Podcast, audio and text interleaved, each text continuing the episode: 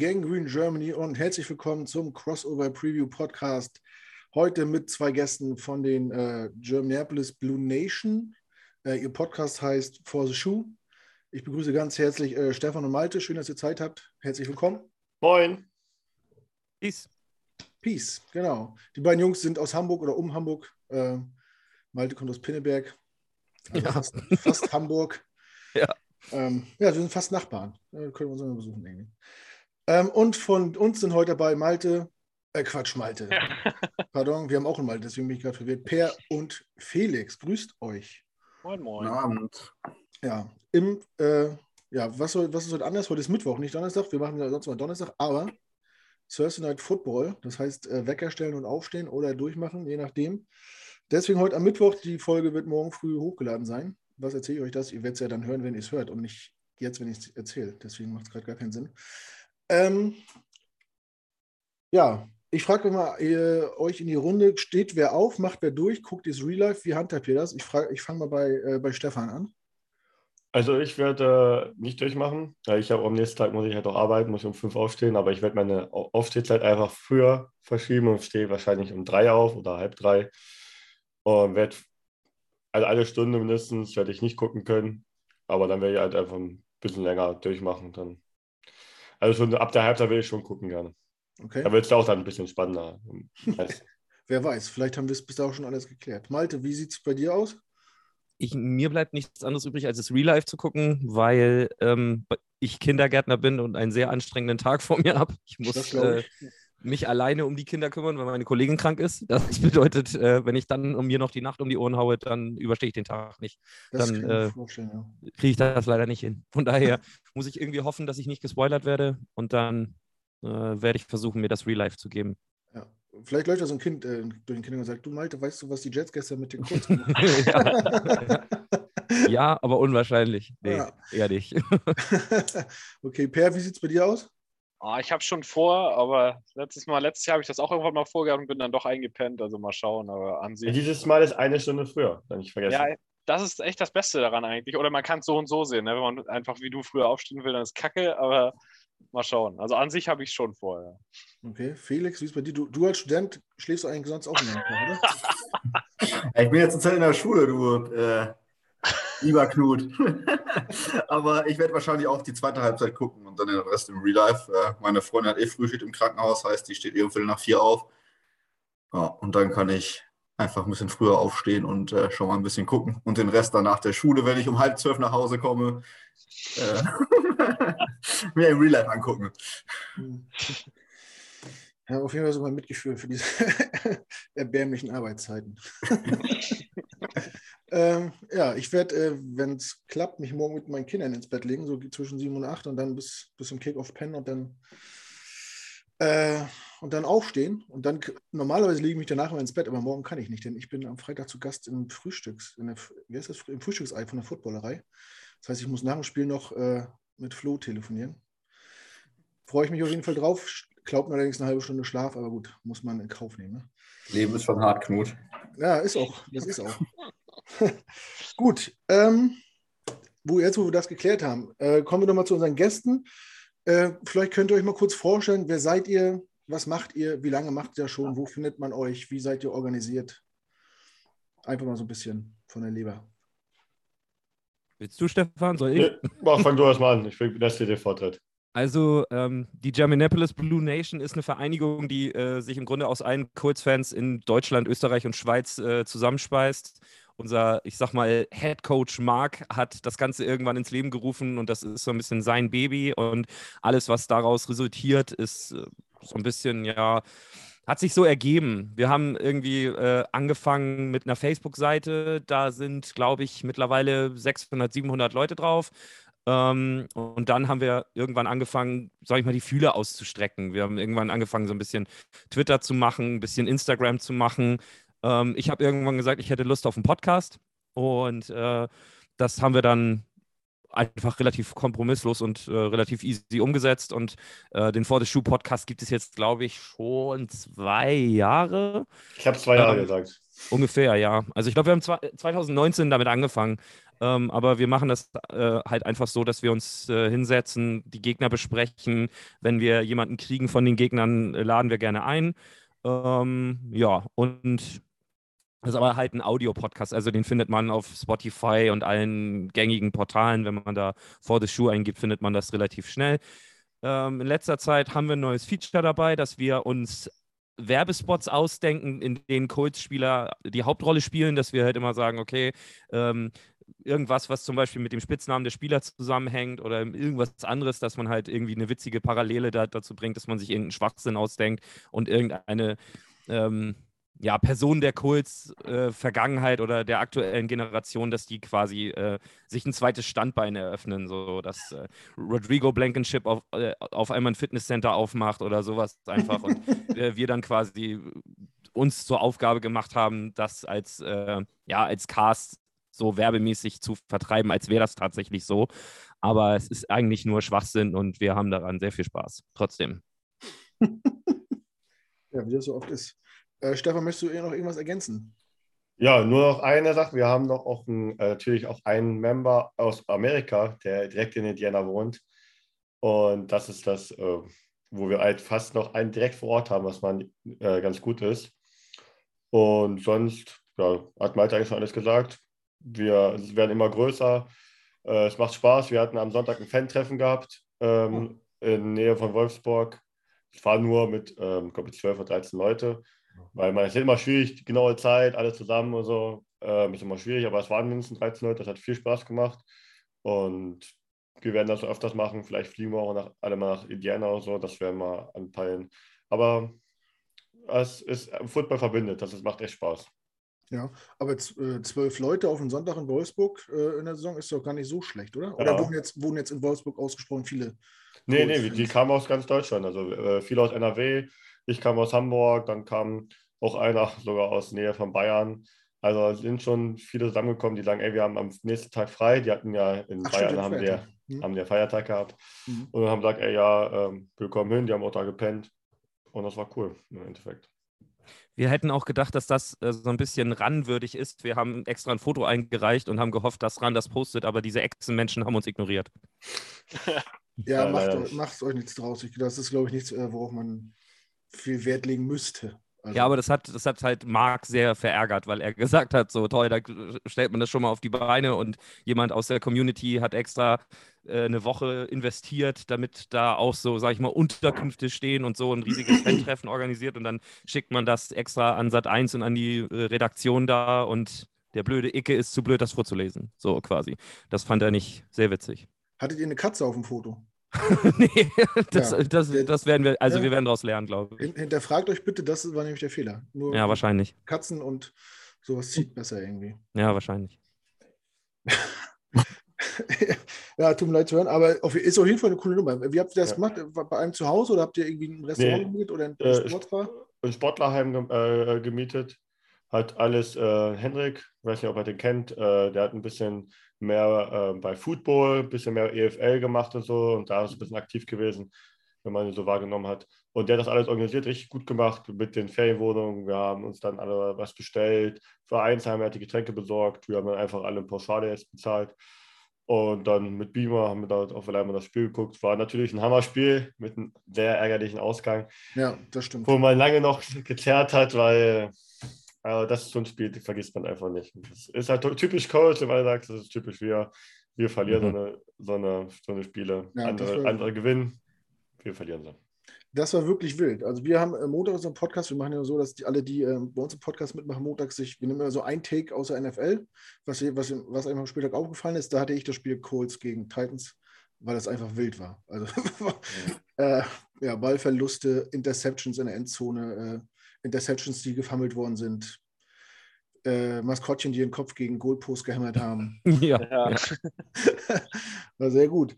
Ähm, ja, und auch heute wollen wir die Community so ein bisschen mit einziehen, äh, einbeziehen und ein paar Fragen so mit einbauen. Und äh, weil es jetzt einmalig die Saison ist, Thursday Night, hat Arne gefragt, wie sich, äh, wie sich das aufs Spiel auswirkt, wenn man so eine kurze Vorbereitungszeit halt, äh, hat. Also keiner mag eigentlich Thursday Night, die Fans nicht, die Spieler nicht, die Coaches nicht.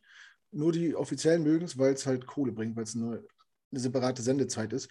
Per, du als Insider, was macht ein Coach, wenn er nur drei Tage zum, zur Spielvorbereitung hat? früher anfangen als sonst. Das ist, normalerweise läuft eine NFL-Woche, nachdem du ein Sonntagsspiel hast, ja so, dass du Montag, Dienstag eher eine ruhige Angelegenheit hast, kein wirkliches On-Field-Practice oder sowas stattfindet. Und das findet dann halt Mittwoch, Donnerstag, Freitag statt, wo, wo dann auch die Injury Reports rauskommen, questionable und was man nicht dann alles immer liest. Das ist in der kurzen Woche so in dem Ablauf natürlich nicht möglich. Da fängst du Montag schon an mit leichten Sachen, also um wieder aufs Feld zu kommen um halt den Gameplan zu implementieren. Du musst ja eigentlich als Coach dann viel schneller in allem arbeiten. Du musst dir das Tape des Gegners früher angucken. Du musst schneller auf die Schlüsse kommen, was du im Training einsetzen willst, welche Spielzüge du dann am Ende im nächsten Spiel auch bringen willst. Und es macht alles ein bisschen anstrengender. Die Spieler sind ein bisschen weniger frisch, als sie sonst wären nach einer Woche Pause. Die Coaches hatten weniger Zeit, sich vorzubereiten. Und es macht die Thursday Night Games dann halt auch oft speziell. In den letzten Jahren war es sehr oft so, dass die Defenses große Probleme hatten, weil sie sich wenig vorbereiten konnten. Man hatte Thursday Night dann oft High-Scoring-Spiele. Das ist dieses Jahr noch nicht ganz so. Aber mal sehen, es könnte natürlich auch in unserem Spiel passieren, weil unsere Defense ist ja jetzt auch eher so mal so, mal so. Ja, ich weiß gar nicht, wie es bei den Cools aussieht. Wir sind natürlich verwöhnt. Äh, wir spielen ja immer im ersten Slot. Ja, auch. Ja, ja auch mal. Ganz, ganz selten, dass wir spät spielen. Deswegen, ich kann mit diesen lange aufbleiben und noch nachts aufstehen. Das ist irgendwie nicht so meins. Irgendwie. Weiß ich nicht. Wie, wie sieht es bei euch aus? Mögt ihr so Nachtspiele oder sagt ihr auch lieber Sonntag 19 Uhr auf der Couch ist meine Zeit? Oder wie sieht es bei euch aus? Also ich mag es mehr Sonntag 19 Uhr auf der Couch natürlich, weil man dann auch entspannt gucken kann. Aber ich finde es manchmal auch nicht schlecht. Also es kommt auch an, wenn ich am nächsten Tag frei habe, so nachts zu gucken, dann kann man sich auf ein Spiel komplett konzentrieren. Dann lässt man auch immer nebenbei irgendwie das Spiel laufen, das Spiel laufen und guckt mir mal. Und wenn das halt so Nachtspiel, kann man sich gut auf das eine Spiel konzentrieren. Aber es ist halt immer ungünstig für die Arbeitszeit und so. Mhm. Aber sonst, wir spielen eigentlich auch meistens immer 19 Uhr. Also selten, dass wir mal irgendwie 22 Uhr Slot spielen. Jetzt haben wir, glaube ich, diese, diese Saison haben wir, glaube ich, drei Spiele, drei Nachtspiele gehabt. Oder werden noch haben insgesamt. Sonst Echt? hatten wir, ja, wir haben jetzt gegen die 49ers nachts gespielt, gegen euch. Und ich glaube, wir haben noch eins. Achso, das andere war aber, äh, Sunday Night, ne? Oder Monday Night? Ja, äh, ja genau. Äh, gegen die Ravens haben wir gespielt. Genau. Äh, 49ers war Sunday Night. Ja. Äh, äh, vor, die, äh, vor den Niners war Monday Night und jetzt haben wir noch ein Tuesday Night Game. Oha. alles mitgemacht. Dreimal Primetime, da können wir nur von träumen. Gut. Ähm, Geben wir ja. aber gerne ab. Ich wollte gerade sagen, der Vorteil am Kacke sein, dass man immer um 19 Uhr gucken kann. Ja. Gut. Ähm, ja, kommen wir mal äh, zu den Colts und äh, zu dem, was, wie die Saison jetzt gelaufen ist. Also ihr als Fans, was hattet ihr äh, für eine Erwartung ans Team? Ähm, wie betrachtet ihr die Leistung jetzt nach acht Spielen? Habt ihr, ne? Drei, ja, 3-5 steht ihr. Mhm. Ähm, und wie, wie lief so eure Offseason ab? Was, was gab es für Move? Wie, wie wart ihr mit dem Draft zufrieden? So allgemein, so die Erwartungshaltung Offseason zur Saison und jetzt nach ein paar Wochen Saison, wie, wie ist so die Stimmungslage im blauen Lager? Malte. Ja, also der Draft war eigentlich so, dass ähm, wir hatten uns extra hingesetzt für unseren Podcast mit einem Draft-Experten, der hat, der ist jeden Pick mit uns durchgegangen und hat äh, immer seine Einschätzung ähm, gemacht. Das war Andy vom äh, Touchdown Magazine. Ähm, der hat das auch sehr gut begründet und konnte wirklich bei jedem Pick irgendwas finden, worauf man sich als Colts-Fan freuen kann. Generell stand die Offseason sehr natürlich unter dem Eindruck, dass Carson Wentz der neue Quarterback wurde. Man hat als Colts-Fan in dem Moment so ein bisschen saß man so zwischen den Stühlen. Die meisten haben natürlich gehofft, okay, äh, Carson Wentz wird mit Frank Reich wieder vereinigt. Das könnte dazu führen, dass wir wieder den Carson Wentz sehen, der so ein bisschen auf dem Level gespielt hat, wo viele gesagt haben, das war seine MVP-Saison, das war so ein bisschen die Hoffnung. Ich gehörte eher zu den Zweiflern und habe in dem Moment gesagt, ich habe von Carson Wentz viel gesehen in letzter Zeit, es war nur so gut wie nichts gut. Und jetzt bin ich mal gespannt, was sich ändert, wenn er auf einmal blau trägt. Gefühlt war es so, dass ich gesagt habe, ich weiß nicht, das kann natürlich ein frischer Start sein. Sam Darnold lässt, lässt grüßen, äh, Ryan Tannehill lässt grüßen, dass man einfach sagt, okay, nimm den QB aus, einer, aus einem alten Franchise raus und guck mal, wie er sich in der neuen Umgebung so macht. Und man hat ganz einfach gemerkt, dass Carson Wentz, glaube ich, diesen frischen Start gebraucht hat und dass, äh, der, dass er eigentlich auf einem sehr guten Weg war, bis tatsächlich zum Match gegen Tennessee jetzt am Sonntag das war das erste Spiel, wo man als Colts-Fan leider konstatieren muss, er hat uns das mit verloren. Und das ist natürlich ärgerlich, gerade weil es so ein verdammt wichtiges Division-Match war. Insgesamt muss man aber sagen, glaube ich, dass wenn man vor der Saison gesagt hätte, wir stehen äh, nach acht Spielen 3-5, hätte man das, glaube ich, so akzeptiert. Aber wenn man sich anguckt, wie die Spiele gelaufen sind, muss man als Colts-Fan wirklich sagen, es waren knappe Dinger dabei. Wir haben halt immer die knappen Spiele nicht für uns entschieden. Wir haben uns nicht belohnt.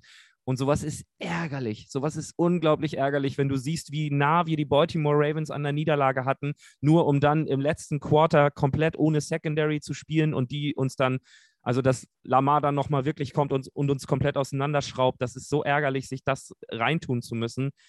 Aber so waren unsere Spiele insgesamt, dass man immer gesagt hat, wir waren mehr als nur dran, aber haben uns dann nicht belohnt, haben dann vielleicht auch noch zur ungünstigsten Zeit wie jetzt am Sonntag gegen Tennessee Fehler eingestreut und dann ist es alles nichts wert. Dann sitzt du am Ende da und musst mal wieder verarbeiten, dass du verloren hast und denkst eigentlich, es fehlt gar nicht so viel, so blöd das jetzt klingt. Mhm. Aber die Statistik sagt halt was anderes aus. Du siehst das, du siehst das Roster auf der einen Seite und denkst dir, wir haben eigentlich ganz schön viele talentierte Jungs da, mhm. aber irgendwie fehlt immer wieder so ein ganz so eine ganz kleine Nuance, eine ganz kleine Facette, die einfach in dem Punkt dann dazu führt, dass du die Spiele abgibst und dann stehst du am Ende 3-5. Und so mhm. ist gerade die Stimmung, dass man eigentlich am Anfang gedacht hätte, ja, 3-5 ist okay. Wenn man sich die Spiele aber jetzt anguckt, denkt man, kann eigentlich nicht sein, kann nicht sein. So wie die Jungs äh, gespielt haben, ist es schon fast eine Frechheit, dass man 3-5 steht.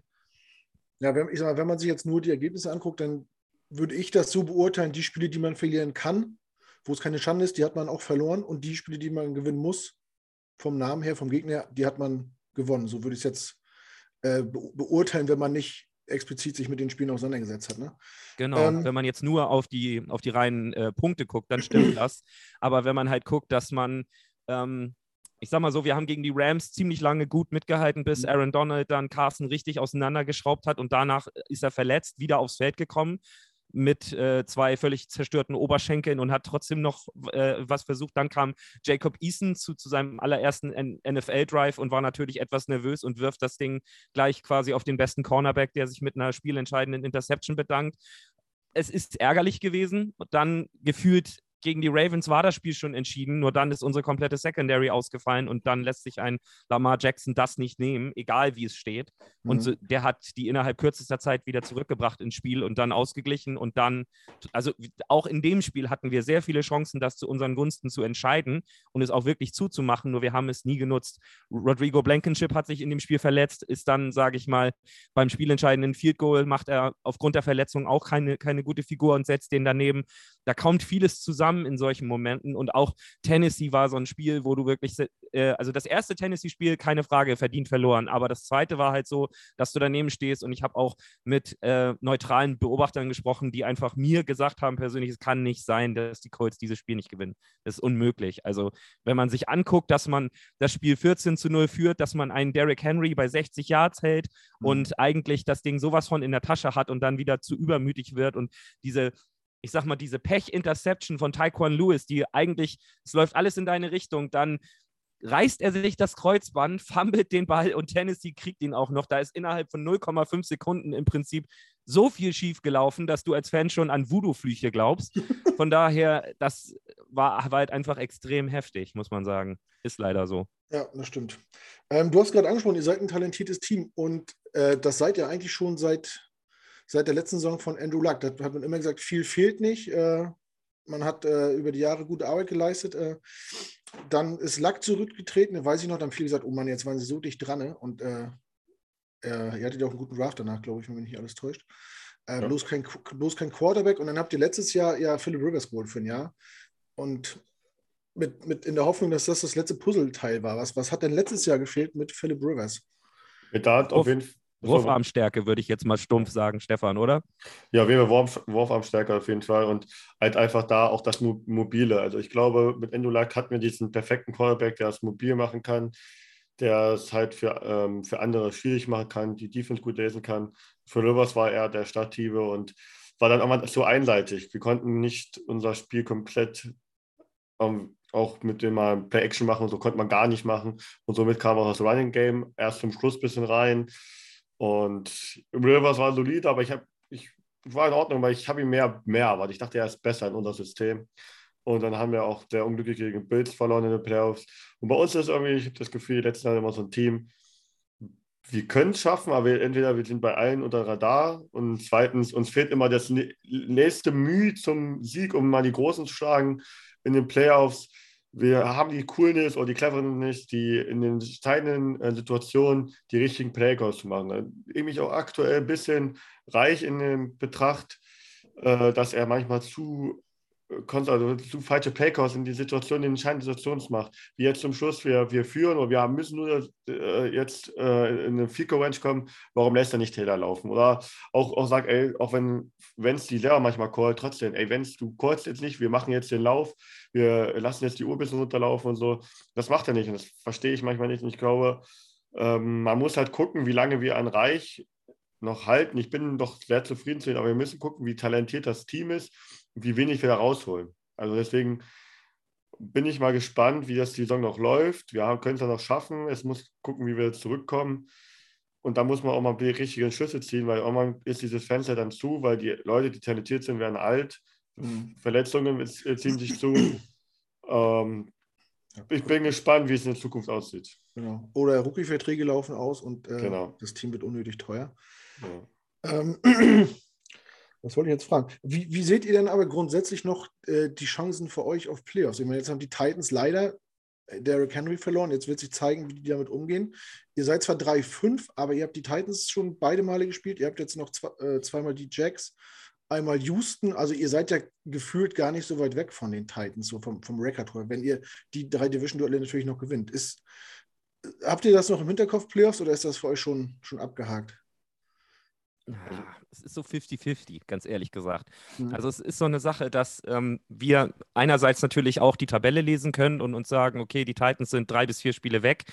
Da muss jetzt schon ein fundamentaler Kollaps äh, dazu kommen, dass man wirklich noch in Richtung Playoffs schielen kann. Andererseits muss man sagen, die AFC an sich ist offen wie lange nicht mehr. Also es gibt ja. Ganz wenige Teams, die wirklich vorne wegmarschieren. Und ich glaube, dass die, dass die Wildcard gerade extrem offen ist. Und darauf schielen wir eher. Also wir sind nicht so vermessen, dass wir behaupten, na, gerade nachdem uns die Titans zweimal be, äh, besiegen konnten, dass wir die noch abfangen. Aber was man natürlich zumindest, man kann darauf noch hoffen, dass zumindest die Wildcard noch ein, noch ein Stück weit offen ist. Und das ist so ein bisschen das, wo man hinschielen könnte. Aber ähm, ich persönlich denke auch, ich weiß nicht, ich sehe diese Mannschaft noch nicht gefestigt genug, um tatsächlich ähm, jetzt von den Colts mega viel zu erwarten, selbst wenn es mit den Playoffs klappt. Also wir sind ganz oft so ein One-and-Done-Team, dass du vielleicht ein Spiel überlebst und das war's. Und ich glaube, für mehr reicht es auch einfach noch nicht. Dafür sind wir dann doch noch zu grün hinter den Ohren, ganz ehrlich ja. gesagt. Also ich denke, wenn ich, wenn ich so die äh, AFC betrachte, dass ihr, wenn überhaupt, über den Division-Sieg in die Playoffs kommt. Weil ich kann überhaupt nicht einschätzen, äh, wie, wie die Titans jetzt performen ohne Henry. Äh, wird man sehen. Ja, Aber. Da haben wir ja? schon gesagt, guck mal drei, vier Wochen, wie die Titans dastehen. Also ich bin gespannt, weil das System war komplett auf Derrick Henry äh, ausgelegt. Und jetzt kann er den Ball zu geben, gucken, wie der zweite Running Back sich macht. Also es kann da jetzt komplett zusammenbrechen und einfach ja. Niederlage selber einholen. Es kann echt sein, weil der Tannehill vielleicht gar nichts mehr hinbekommt. Deswegen, das könnte noch, äh, noch enger werden, als man sich das vorstellt. Ähm, die Frage ist nämlich, die wir uns gestellt haben, wenn jetzt absehbar ist, dass die Playoffs nicht mehr zu erreichen sind, bencht man Carsten Wentz, um äh, keinen First-Round-Pick abzugeben? Oder wie, wie ist so eure Meinung zu dem also, Thema? Habt ihr eine Meinung dazu? Das ist doch bestimmt ein Thema bei euch. Ja, die Diskussion ist groß und okay. ich bin auch immer der Meinung, dass wir erst äh, darüber sprechen sollten, wenn die Playoffs rein rechnerisch nicht mehr erreicht werden kann. Weil sonst macht das keinen Sinn, sonst äh, machst du auch das Franchise kaputt an sich für die Fans. Und sonst muss man mal gucken, wie sie es halt darstellen, wenn sie dann wirklich sagen, weil das, weil das auch ein bisschen dann für Teams, die dann so einen Deal eingehen, auch kacke ist, äh, wenn man Playoffs nicht erreicht und sagen in der Öffentlichkeit, ja, wir benchen jetzt, wenn es nur, damit wir den äh, Picker halten. Macht natürlich für Selbsterhalt, also geht auch kein anderer Team mehr mit dir so einen Deal ein. Äh, wenn, muss man gucken, dann, wenn es vielleicht den Knöchel, die er sich dann jetzt äh, unter Knöcheleien noch weiterspielt, das ist vielleicht doch so schlimm, muss er doch operiert werden und dann äh, sagt man, ey, äh, wir müssen das jetzt machen, sonst geht es nicht anders, dass man halt mindestens so eine Art scheinheiligen Hintergrund hat. Aber ich bin schon der Meinung, dass wir, wenn wir schlecht dastehen, dann, wenn wir einen Top-10-Pick bekommen, dann will ich den nicht den Eagles geben, sondern den selber behalten, weil wir brauchen den Top-10-Pick für einen guten Cornerback oder für einen guten Nummer Wide Receiver oder so. Also ich bin der Meinung, dass wir dann darüber nachdenken sollten, wirklich Fans ähm, zu benchen. Ja. Ich bin, was das angeht, ein Mann klarer Ansagen und sage ganz klar, da wird nicht durchgehen werden und das ganze Ding gewinnen werden, Bench Carson Wentz. Mhm. Also, wenn es absehbar ist, sofort, weil einfach ähm, das NFL-System ist nun mal so. Entweder du gewinnst die, das, den ganzen Kuchen oder du wirst dafür belohnt, wenn du schlecht bist, so blöd das jetzt klingt. Von daher sollte man sich schon für, für eine Richtung entscheiden. Und eine 8-9 oder 9-8-Saison hat noch niemandem zu irgendwas gebracht. Von daher, ähm, nein, man sollte den Eagles auf gar keinen Fall den First Rounder geben. Warum nicht? Weil die Colts selber noch zu viele Needs haben. Und ähm, wenn man schon so einen Top-10-Pick kriegt und darauf läuft es aktuell hinaus, dann sollte man wirklich sagen, nein, ist doch egal, dann stell Carson Wentz nächstes Jahr ein noch talentierteres Roster dahin. Aber jetzt äh, einfach aus Respekt, sage ich mal, den Eagles, den Eagles, jetzt geht's richtig los, einen First Rounder in den, in den, in den, in den Rachen zu stopfen. Sorry, nein, absolut gar nicht. 0,0. Also. Habe ich äh, eine Frage dann dazu gleich. Meint ihr denn, dass Carsten Wentz das mitmacht? Weil wenn man das so gehört hat, ist, ist ja zum Bruch in Philadelphia vor allem deswegen gekommen, weil er gewünscht worden ist, zeitweise dann halt für Jalen Hurts.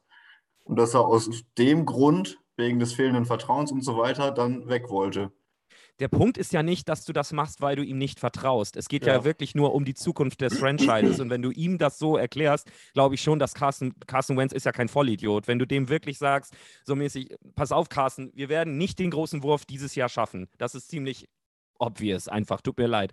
Ähm, und wenn du willst, dass du nächstes Jahr ta talentierte Leute an deiner Seite hast, dann bleibt uns nichts anderes übrig, als dass die letzten vier Spiele dann Sam Ehlinger spielt. Was soll's? Das ist, das werden wir alle verschmerzen können. Es geht nicht um Vertrauen, denn nächstes Jahr kannst du wirklich Spiel 1 bis 16, 17, 18, keine Ahnung, wie weit es geht, kannst du alle durchspielen, wenn du dich nicht verletzt. Alles cool. Das ist übrigens auch was, was ich generell nochmal anmerken möchte. Ich hätte ja nie gedacht, dass der äh, das macht, ne? dass er, sage ich mal, mit, mit zwei völlig zerstörten Oberschenkeln sich da wieder reinstellt, wo ich, wo ich gesagt habe, Carson Wentz ist für mich derjenige, der in Philadelphia immer nachgefühlt gar nichts sofort raus war und bei uns beißt er sich richtig hart durch. Wir hatten quasi die, die verletzten solche auf allen anderen Positionen, aber Carson Wentz hat durchgezogen. Das war hm. das so, das hätte, hätte ich nie gedacht. Da hätte ich eher gedacht, dass es genau andersrum läuft. Aber es war so. Carsten hat eiskalt äh, durchgezogen und hat selbst, sage ich mal, im verletzten Modus noch versucht, äh, gegen die Rams zu gewinnen. Von daher, ähm, das war, da habe ich mich absolut getäuscht und absolute Hochachtung. Aber ich glaube, dass wenn man einem Carsten Wentz das erklärt und wirklich sagt, pass auf, es geht ja um die Zukunft unseres gemeinsamen Franchises, es geht um die nächsten Jahre und da brauchst du ja auch talentierte Leute um dich rum, dann wird er, denke ich, nicht so, also ich, in, in, in, klaren Worten, er wird keine Diva sein und dann sagen so, nee, ich wollte aber durchspielen. Das kann ich mir nicht vorstellen. Ganz ehrlich nicht. Wir werden sehen. Vielleicht muss man das Argument bringen, dass Philly ja auch ohne diesen Move schon zwei äh, Top 10 Picks hat und das der dritte wäre. Und dieses Philadelphia hat ihn ja vom Hof gejagt. Deswegen bitte, Carsten, hab Nachsicht mit uns. Und vor allen Dingen, was will Philadelphia denn damit anfangen? Philadelphia kann nicht, äh, kann nicht draften. So, was soll das? Es, es ist doch Quatsch. Gebt denen doch nichts, äh, womit sie nichts anfangen können. Ja, das man, ist kann, doch man kann ja, man kann ja äh, First Round Picks auch für Spieler eintauschen. Man muss ja nicht selber. Ja, picken. richtig. Das ist richtig. Das kann Oder mal einen neuen GM das machen lassen, vielleicht, der das kann. Ja. Uh, uh, ganz, ganz Ganz wilde These hier. Aber äh, wäre denn jetzt im, im, Umkehrschluss, wenn ihr jetzt acht Spiele gesehen habt, wäre dann Carsten Wentz ein Erstrunden-Pick wert gewesen in, in euren Augen oder ist er das nicht? Also ist auch, auch jetzt mal auf die Zukunft gesehen, ist Carsten Wentz die Lösung oder denkt ihr, äh, also, ihr müsst da mittelfristig nochmal nach was anderem umschauen? Also aktuell bin ich mega zufrieden mit ihm. Man muss halt nochmal ein bisschen das, äh, wie es äh, in der alle das sagen wir mal, das Jamie Winston-Syndrom manchmal rauskriegen, unbedingt ein Play zu generieren und einfach mal sagen, okay, es ist vorbei, mhm. äh, es ist alles so ja. und lass dich zecken. ähm, es ist kein, es ist kein, es ist nicht so schlimm, wenn man sich zecken lässt, auch wenn es kacke ist im Moment. Aber äh, versuch nicht zu werfen und dann Interception zu werfen, weil es ist manchmal schlimmer, als den Ball zu panten. Und deswegen, das muss man ein bisschen rauskriegen, aber er hat die Coolness, er ist der Leader, den wir brauchen, der das Team anführt, den ich nur erinnere, wo er auch wieder Play generiert hat, wo er aber auch musste, weil wir halt eine Minute auf eine Minute 40 Uhr hatten und nur noch ein Touchdown äh, weg war. Er also den Sack rausgewinnt hat, noch sich abgestützt hat mit dem Ball auf den Boden und den Ball zu Pittman geworfen hat. Das ist diese Mentalität, die man braucht und die hat auch in anderen Spielen gezeigt. Er bringt die Bälle an. Manchmal, manchmal fehlt ihm doch die Genauigkeit ein, zwei Situationen, aber sonst bin ich sehr zufrieden mit ihm. Er hat den langen Arm, den er, ähm, die langen Bälle, er macht Big Plays, was wir unter Phil Rivers kaum gesehen haben, diese Big Plays. Und ich, wenn er weiter hoch ist, ich weiß nicht, ob er schon bei 100 Prozent ist. Er ist ja noch mal angeschlagen in den letzten Spielen. Weil man muss mal gucken, wenn er bei 100 Prozent ist, wie gut er auch mobile dann ist. Und dann finde ich, hoffe ich auf ähm, Wenz über in der ersten Philly-Saison. Hm. Ja. Generell muss ich, muss ich dazu noch sagen, eigentlich eine sehr gute Frage. Ist Carson Wentz ein First-Rounder wert? Ähm, wenn ich mir jetzt, wenn ich jetzt das Tennessee-Spiel mal ausklammer, hätte ich gesagt, ja. So wie er gespielt hat, ähm, war das teilweise echt überragend. Er hat uns auch äh, oft im Spiel gehalten und Spiele gedreht und Spiele gewonnen, weil wie er gegen die Niners zum Beispiel gespielt hat im krassen Monsunregen von San Francisco, war ziemlich überragend. Ähm, aber gerade wenn man Tennessee mit in die Berechnung reinnimmt, kann man halt nur sagen, okay, das war natürlich hart. So ein Pass in der Overtime in Triple Coverage, wo im Prinzip nur ein Receiver steht, ah, hart. Oder das, oder das äh, Play vorher, wo er wirklich diesen äh, Shovel Pass in die Mitte wirft und das zu einer, zu, einer, zu einer direkten Pick Six führt, wo du denkst so, mach doch irgendwas anderes, werf ihn nach links raus, werf ihn nach rechts raus, völlig egal. Viele Leute aus der Community haben dann gesagt, ja, Jungs, da hätte man dann aber Grounding gepfiffen. Ich so, bitte? Also ganz ehrlich, ich, ich gucke die NFL jetzt, glaube ich, seit 2011 und Grounding Calls habe ich, glaube ich, dreimal gesehen in, in der ganzen Zeit. Also das ist, das ist absurd. Man, man kann es zwar viel öfter callen, es wird gefühlt, aber so gut wie nie gemacht. So, und ich dachte so, wenn Carson Wentz den Ball einfach nur wild irgendwie rausfeuert, kann ich mir nicht vorstellen, dass das einen Grounding Call gegeben hätte. Definitiv nicht. Aber egal, er hat halt versucht und er hat so diese Tendenz, wenn das Play eigentlich schon tot ist, das hat Stefan gerade schon richtig gesagt, ist dann noch irgendwie am Leben halten zu wollen. Und dann macht er oft so diese absurden Shovel-Pässe, einfach nach vorne minimal. Und die sind erstens für, für die Receiver mega schwer einzuschätzen. Und zweitens haben wir jetzt schon zweimal wirklich dick die Rechnung bezahlt dafür. Also das, da hat Stefan schon recht. Also Carsten sollte noch einbauen, dass er eventuell, wenn sich einfach nichts ergibt, den Ball links, rechts wie wild wegfeuert und nicht so dieses ich sag mal, auf kleiner Flamme versucht, das Play am Leben zu erhalten. Wenn er sich das noch klemmt, dann würde ich sagen, sieht es verdammt gut aus mit Carson Wentz, ja. Mhm. aber dafür hat er gerade in Philly auch in, in der Super Bowl-Saison der Eagles äh, ja viel Lob gekriegt, ne? dass er verlorene Spiel äh, oder tote Spielzüge noch gerettet hat und verlängert hat. Aber da war auch die Erfolgsquote auch deutlich höher irgendwie mit. Da dann, ja, sind die Bälle öfter dahin gekommen, wo sie sollten und nicht äh, beim Gegner gelandet.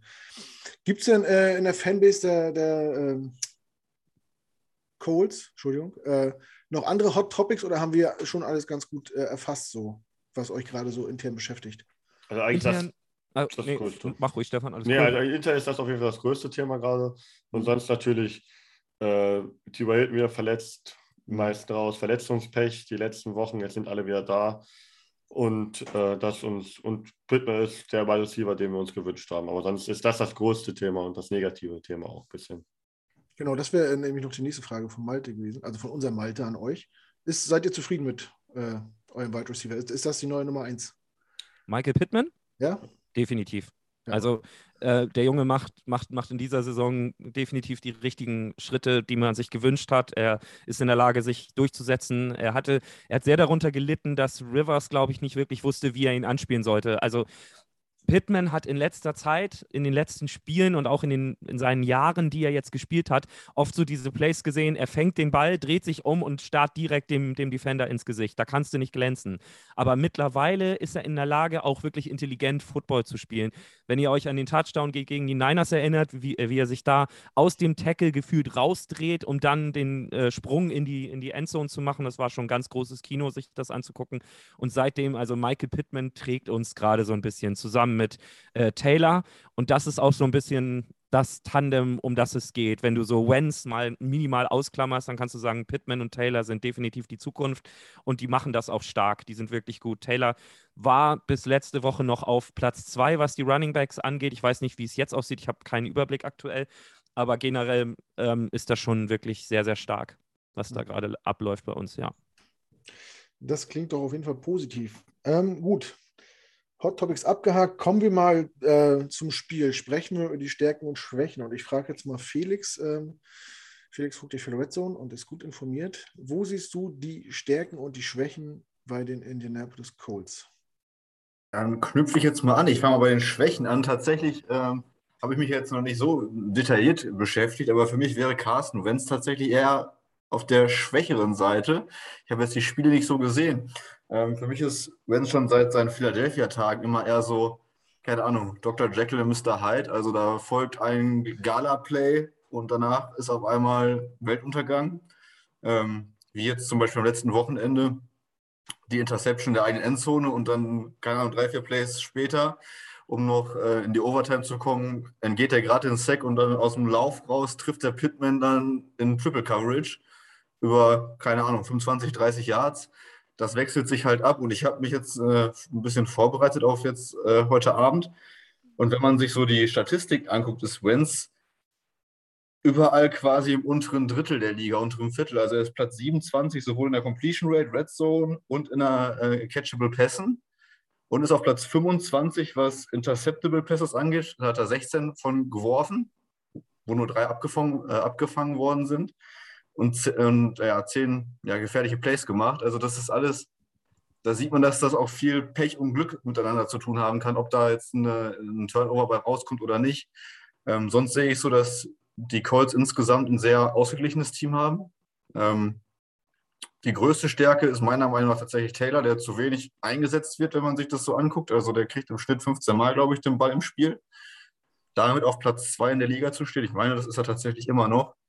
Ähm, ja, das ist schon herausragend. Und ähm, man sieht ja auch quasi jede, jede Woche sieht man bei der NFL irgendein Highlight-Play von Taylor, wo er wieder für 30 Yards gelaufen ist, für 80 Yards. Ähm, keine Ahnung, also da müsste Frank Reich den vielleicht mal ein bisschen häufiger einsetzen. Dazu natürlich Pittman, ähm, der dieses Jahr seinen Breakout hat. Ich glaube, es würde den Colts gut tun, wenn Theo Hilton mal ein bisschen fit bleibt, weil dahinter ist, glaube ich, die äh, Wide Receiver ja, Dichte dann etwas dünn, auch wenn Zach Pascal immer mal wieder ein Spiel mit drin hat. Gerade ähm, aktuell, ja. Gerade aktuell hast du definitiv recht. Wir hatten äh, gegen Schluss, also am Schluss gegen die Titans hatten wir noch drei aktive Receiver. Das war's. Ja, vielleicht wird OBJ ja noch entlassen. ob man den jetzt haben möchte oder nicht, ist die Frage, aber dann könnte man da äh, für ein Jahr mal gucken, ob man äh, das ausprobiert.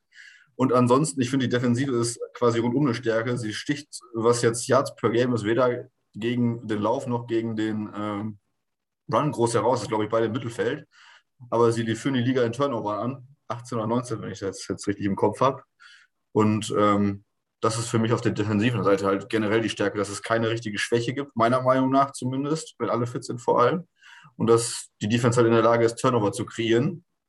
Ähm, wie gesagt, für mich ist offensiv, sagen wir mal, nicht die Schwäche, aber ein Fragezeichen, das Gesicht von Carsten Wentz, was man äh, dann am Donnerstagabend vielleicht sieht. Ja. Per, möchtest du noch was äh, ergänzen? Wo siehst du die Stärken und Schwächen der Colts? Als Stärke hatte ich mir vor allem die Front Seven in der Defense rausgesucht. Da sind ähm, klar mit DeForest Buckner, Leonard und Okereke sind ein paar bekannte Namen, aber ansonsten ist es einfach ein sehr funktionierendes System. Die Spieler sind alle sehr gut bewertet, auch in ihren Einzelleistungen. Ähm, also deswegen kommen sicherlich auch viele der Turnover zustande, wenn du da so was hast, eine Unit hast, die Druck machen kann. In der Offense ich, fand ich es erstaunlich so beim Durchschauen der Werte, dass die Offensive Line, die eigentlich über Jahre die große Stärke der Colts war, also was man so gelesen hat, dieses Jahr tatsächlich einen kleinen Einbruch erlebt, dass sie nicht mehr in den Top 10 der Liga zu finden sind, dass ein Quinton Nelson nicht so an seine Werte anschließen kann, Braden Smith auch nicht so richtig. Und man hat natürlich auch den Left Tackle verloren mit Castonzo, den musste natürlich auch erstmal ersetzen. Hm, deswegen, vielleicht ist das tatsächlich eine Möglichkeit für unsere starke Front Seven und unsere Defensive Line, da mehr Druck zu machen, als man vielleicht vor der Saison gedacht hätte.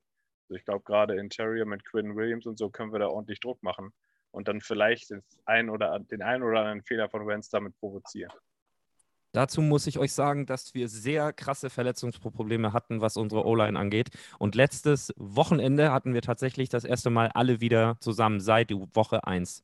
Da war Braden Smith zum Beispiel das erste Mal wieder da. Der hat in Woche 1 gespielt, war dann komplett raus und hat jetzt gegen die Titans sein Comeback gefeiert. Ähm, Eric Fischer spielt Left Tackle bei uns mittlerweile. hat so ein paar Ups und Downs immer mal wieder drin. Generell war er so derjenige, den wir uns alle auch gewünscht haben, als er gekommen ist. Wir waren eigentlich sehr froh, dass wir ihn bekommen haben.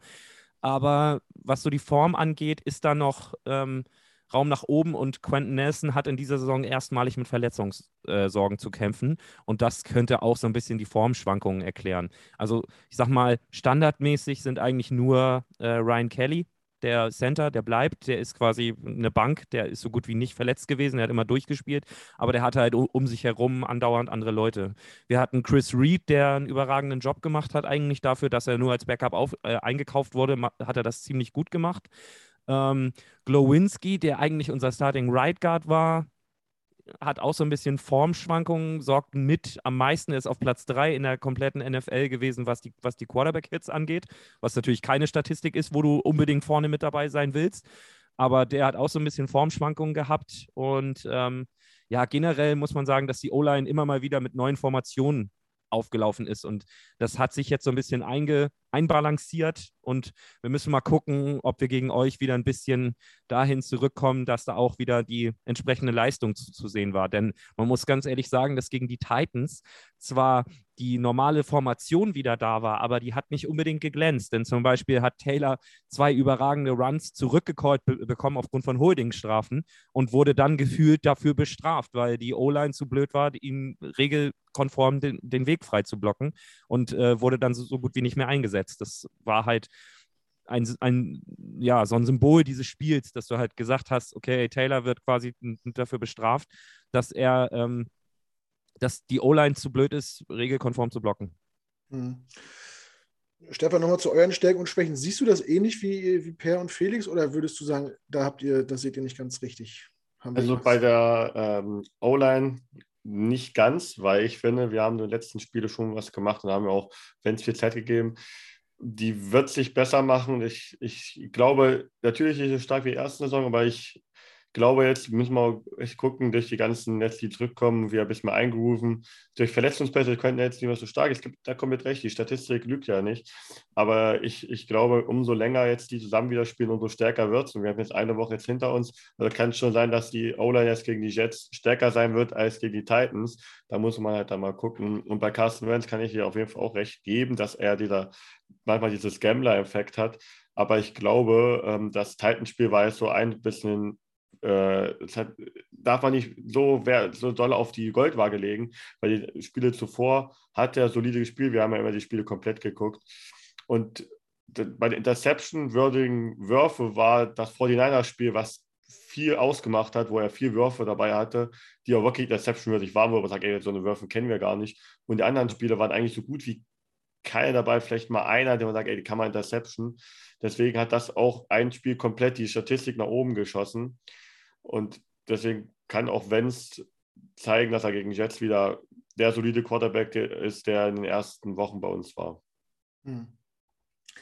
Ja, werden wir sehen, was da morgen Nacht los ist, auf jeden Fall. Ja. Ja. Ähm, ja, jetzt muss ich euch natürlich fragen, ich weiß nicht, wie viel ihr von den Jets dieses Jahr schon gesehen habt, aber wie schätzt ihr das ein? Äh, wahrscheinlich habt, ist eure Meinung nach dem letzten Wochenende auch eine andere als äh, vor, vor dem äh, Spiel gegen die Bengals noch. Ja, äh, wo, wo seht ihr die, die Stärken und Schwächen der Jets? Ich, also bevor ich auf eure Stärken und Schwächen eingebe, kann ich euch noch eine äh, Schwäche von uns de definitiv an die ja, Hand geben. Denn ähm, es ist so, dass unsere Secondary entgegen dem, was wir jetzt gesagt haben, sehr, sehr verletzungsgebeutelt ist. Julian Blackman hat sich die Achillessehne gerissen, ist für das komplette Jahr raus. Kari Willis haben wir gerade bestätigt bekommen, dass er auch nicht spielen wird. Und unsere Cornerbacks sind so, sind im Prinzip seit jeher verletzungsanfällig. Von daher wird das eigentlich sehr, sehr spannend sein, mit welchem Gesicht die Colts Secondary auflaufen wird. Und dann wird die Frage sein, inwieweit ja, ist sie in der Lage, gut zu verteidigen. Also das ist, glaube ich, wirklich die Zone, die seit jeher, wo wir auch im Cast gesagt haben, da sollte man sich generell mal nach äh, Verstärkungen umgucken. Ähm, und das ist, glaube ich, immer noch so. Also jetzt durch die, durch die Verletzung noch stärker, aber die, die Secondary ist für mich das größte Fragezeichen bei den Indianapolis Colts derzeit. Ganz, ganz mhm. klar. Also da bei weiten Bällen könntet ihr gegen uns sehr viel Glück haben. Das kann ich schon mal spoilern, sage ich mal. Da braucht ihr keine Angst haben. Äh, auch ja. wenn unser Quarterback gut war gegen die Bengals, aber er kann nicht weiter als 20 Yards werfen. Also Pass-Coverage äh, wird wahrscheinlich viel von den Linebackern bei euch abhängen oder vom Slot-Receiver. Ich glaube, die Cornerbacks an sich werden, was Passverteidigung eigentlich nicht so viel zu tun haben. Okay. Aber gut, So. wir, ich lasse mich überraschen. Ich habe auch, hab auch nicht gedacht, dass unser Quarterback überhaupt für 400 Yards werfen kann. Hat er auch gemacht. Vielleicht wirft er im nächsten Mal lange Bälle und überrascht mich schon wieder. Äh, wir werden sehen. Aber Ja, äh, dazu, Knut, kein Ball war länger als 15 Yards in der Luft im letzten Spiel. ja, siehst du? Oh, damit Aber- kann man auch ein Spiel gewinnen. So sieht's aus. Wenn, wenn du das 40 Mal machst, dann reicht's. Na gut, kommen wir auf die, auf die Frage zurück. Ähm, wer auch immer von euch antworten will, Stärken und Schwächen bei den Jets. Wie, wie schätzt ihr das ein? Also ich würde schwächen. Ähm, jetzt muss ich ehrlich sagen, White hat zwar ein gutes Spiel gemacht, aber ich glaube, er ist auch dieser, er kann auch plötzlich wieder nicht so stark spielen wie ein Spieler. Da glaube ich, weiß nicht, seit er drin hat, man kann ihn noch nicht richtig einschätzen, finde ich. Man hat jetzt äh, ein paar Spiele gesehen, aber trotzdem hat er den einen Spiel auch nicht so gut ausgesehen. Er sah wieder gut aus. Und deswegen glaube ich, da dieser Effekt, wo man nicht hundertprozentig sicher kann, bestätigt er die Leistung oder verkackt er es völlig. Da würde ich so eine halbe Schwäche sehen und einer stärkt natürlich euer ähm, Quentin, äh, Quentin Williams, heißt er doch, ja. Den finde ich ein überragender D-Liner und auch May. Bei uns wird immer May euer ähm, Safety müsste sein. Hm. Immer als, äh, den hätten wir gerne, wir würden gerne für ihn traden oder wir würden ihn gerne Oh. nehmen. Weil- schade, dass ihr es nicht getan habt. Wir wären froh, wenn er weg gewesen wäre. Wirklich, weil wir, also wir haben auch welche in unserer Community, die feiern ihn, die würden ihn gerne, weil er jung und talentiert auch ist, gerne bei uns in uns Backfield haben. Und wird er nicht dieses Jahr Free Agent eventuell, wenn er nicht verlängert? Ja. Wenn er nicht wieder getaggt wird, ja, aber Safeties zu taggen ist halt das, die einfachste Entscheidung, die ein General Manager treffen kann, weil der Wert der Average Safety-Vertrags nicht hoch ist. Deswegen hatte May einfach auch keine Handhabe dagegen. Er wird halt massiv unterbezahlt und ich denke mal, dass das auch dazu führt, dass er, dass sein Charakter so ein bisschen entgleist ist über die letzten zwölf Monate. Ja, Das habe ich ja nur durchgekommen. Ich sehe nur die sportliche Leistung, da äh, finde ich ihn schon gut. Aber was er jetzt hinter den Kameras oder hinter den, hoffe ich mal, dass er da gegen uns ist, weil darauf be- beachtet Bellat extrem, dass der Charakter stimmt. Und wenn der Charakter Mhm. nicht stimmt, dann kommt auch kein Spieler. Ah, ich glaube, wenn er bezahlt wird, dann ist der Charakter auch wieder das, was er vorher war. Ja, und eure Receiver, äh, ich weiß nicht, ob alle fit sind. Elijah Moore, ich weiß nicht, wie euer, das ist euer Rookie, oder? Elijah Moore? Das- Genau. Ja, macht er sich, ich glaube, er macht sich ja ganz gut. Denzel Mims, ist der fit oder verletzt? Denzel Mims ist fit, hat ja die Ja. ersten Spiele keine Snaps gesehen und äh, ja, jetzt war Corey Davis verletzt, letztes Spiel, war, war er automatisch im Kader mit drin und hat dann auch zwei Bälle gefangen für 30 Yards. Also wenn er angeworfen ist, ist er da. Er ist halt, äh, man vertraut ihm noch nicht so richtig. Äh, man sagt, er hat das Playbook noch nicht so drauf und Ja, ich hätte Corey, Corey Dales auf jeden Fall als ähm, Stärke gesehen. Ich finde den ein überragender Wide Receiver. hm. Hätte ich auch gerne bei uns gesehen, nachdem der bei den Titans ähm, weggejagt wurde. Aber ist der fit jetzt für das äh, Spiel? ähm, Hat gestern nicht trainiert, auf jeden Fall. okay. Heute war noch kein Prakti- Practice-Bericht draußen, zumindest vorhin noch nicht. Ähm, er fühlt sich wohl gut, hat er gesagt, aber durfte trotzdem noch nicht mittrainieren. Der wäre wichtig auf jeden Fall. Ja, das wäre so die. Und das Coaching. Ich mag ähm, euer, euren Coach. Und da finde ich persönlich, habt ihr darüber so einen Vorteil über äh, Reich, weil ähm, ich finde euren, glaube Coach auf jeden Fall noch einen Druck besser als äh, aktuell Frank Reich, weil er einfach zu viele, ähm, zu viel oft durch die Mitte oder irgendwas anderes oder halt schlechte Call-Entscheidungen in der Situation. Da finde ich auch eine Stärke von euch. Okay. Da, gut.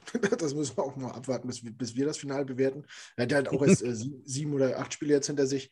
Äh, das Play-Calling macht er auch nicht selber und man merkt halt noch oft, äh, dass das auch, also unser OC ist ja auch neu auf der Position, der ist auch ein Rookie. Robert Salah, unser Headcoach, ist ein Rookie. Man merkt noch, die machen noch äh, viele, viele Rookie-Fehler, so was Clock-Management angeht, was Play-Calling angeht. Ähm, aber ja, so auf jeden Fall sind wir nach wie vor froh, dass wir ihn haben und äh, haben ihn auch noch nicht aufgegeben, sondern vertrauen auch auf den Prozess. Malte, wie siehst, siehst, hast du noch eine Schwäche, eine Stärke bei den Jets? Wie bewertest du das Team so? Also ich habe einen guten Freund, der Jets-Fan ist. Ähm, Ja? ich, muss den, ich muss den regelmäßig vom Selbstmord abhalten, weil die Jets so eine krasse Wundertütüte sind. Das ist natürlich so. Bei den Jets äh, weißt du eigentlich nur, dass du nichts weißt vor jeder Saison. Das ist halt immer, immer wieder dasselbe. Das ist, er sagt mir jedes Mal immer wieder, oh, ich finde ich find eigentlich geil, was die Jets machen. Die haben das und das und das und das. Und dann sage ich so nach vier Spielen immer, immer zu ihm, mhm, und wann sieht man das mal? So, weißt Mhm. du, das ist halt leider so, dass man ganz oft denkt, ähm, ich habe auch wie viele Freunde bei den Miami Dolphins, da ist es auch so, dass ich jedes Mal denke, die machen eigentlich einen, gar keinen so schlechten Job im Front Office, aber irgendwie kriegt man es noch nicht so hundertprozentig aufs Feld. Das ist bei den Jets, glaube ich, so ähnlich.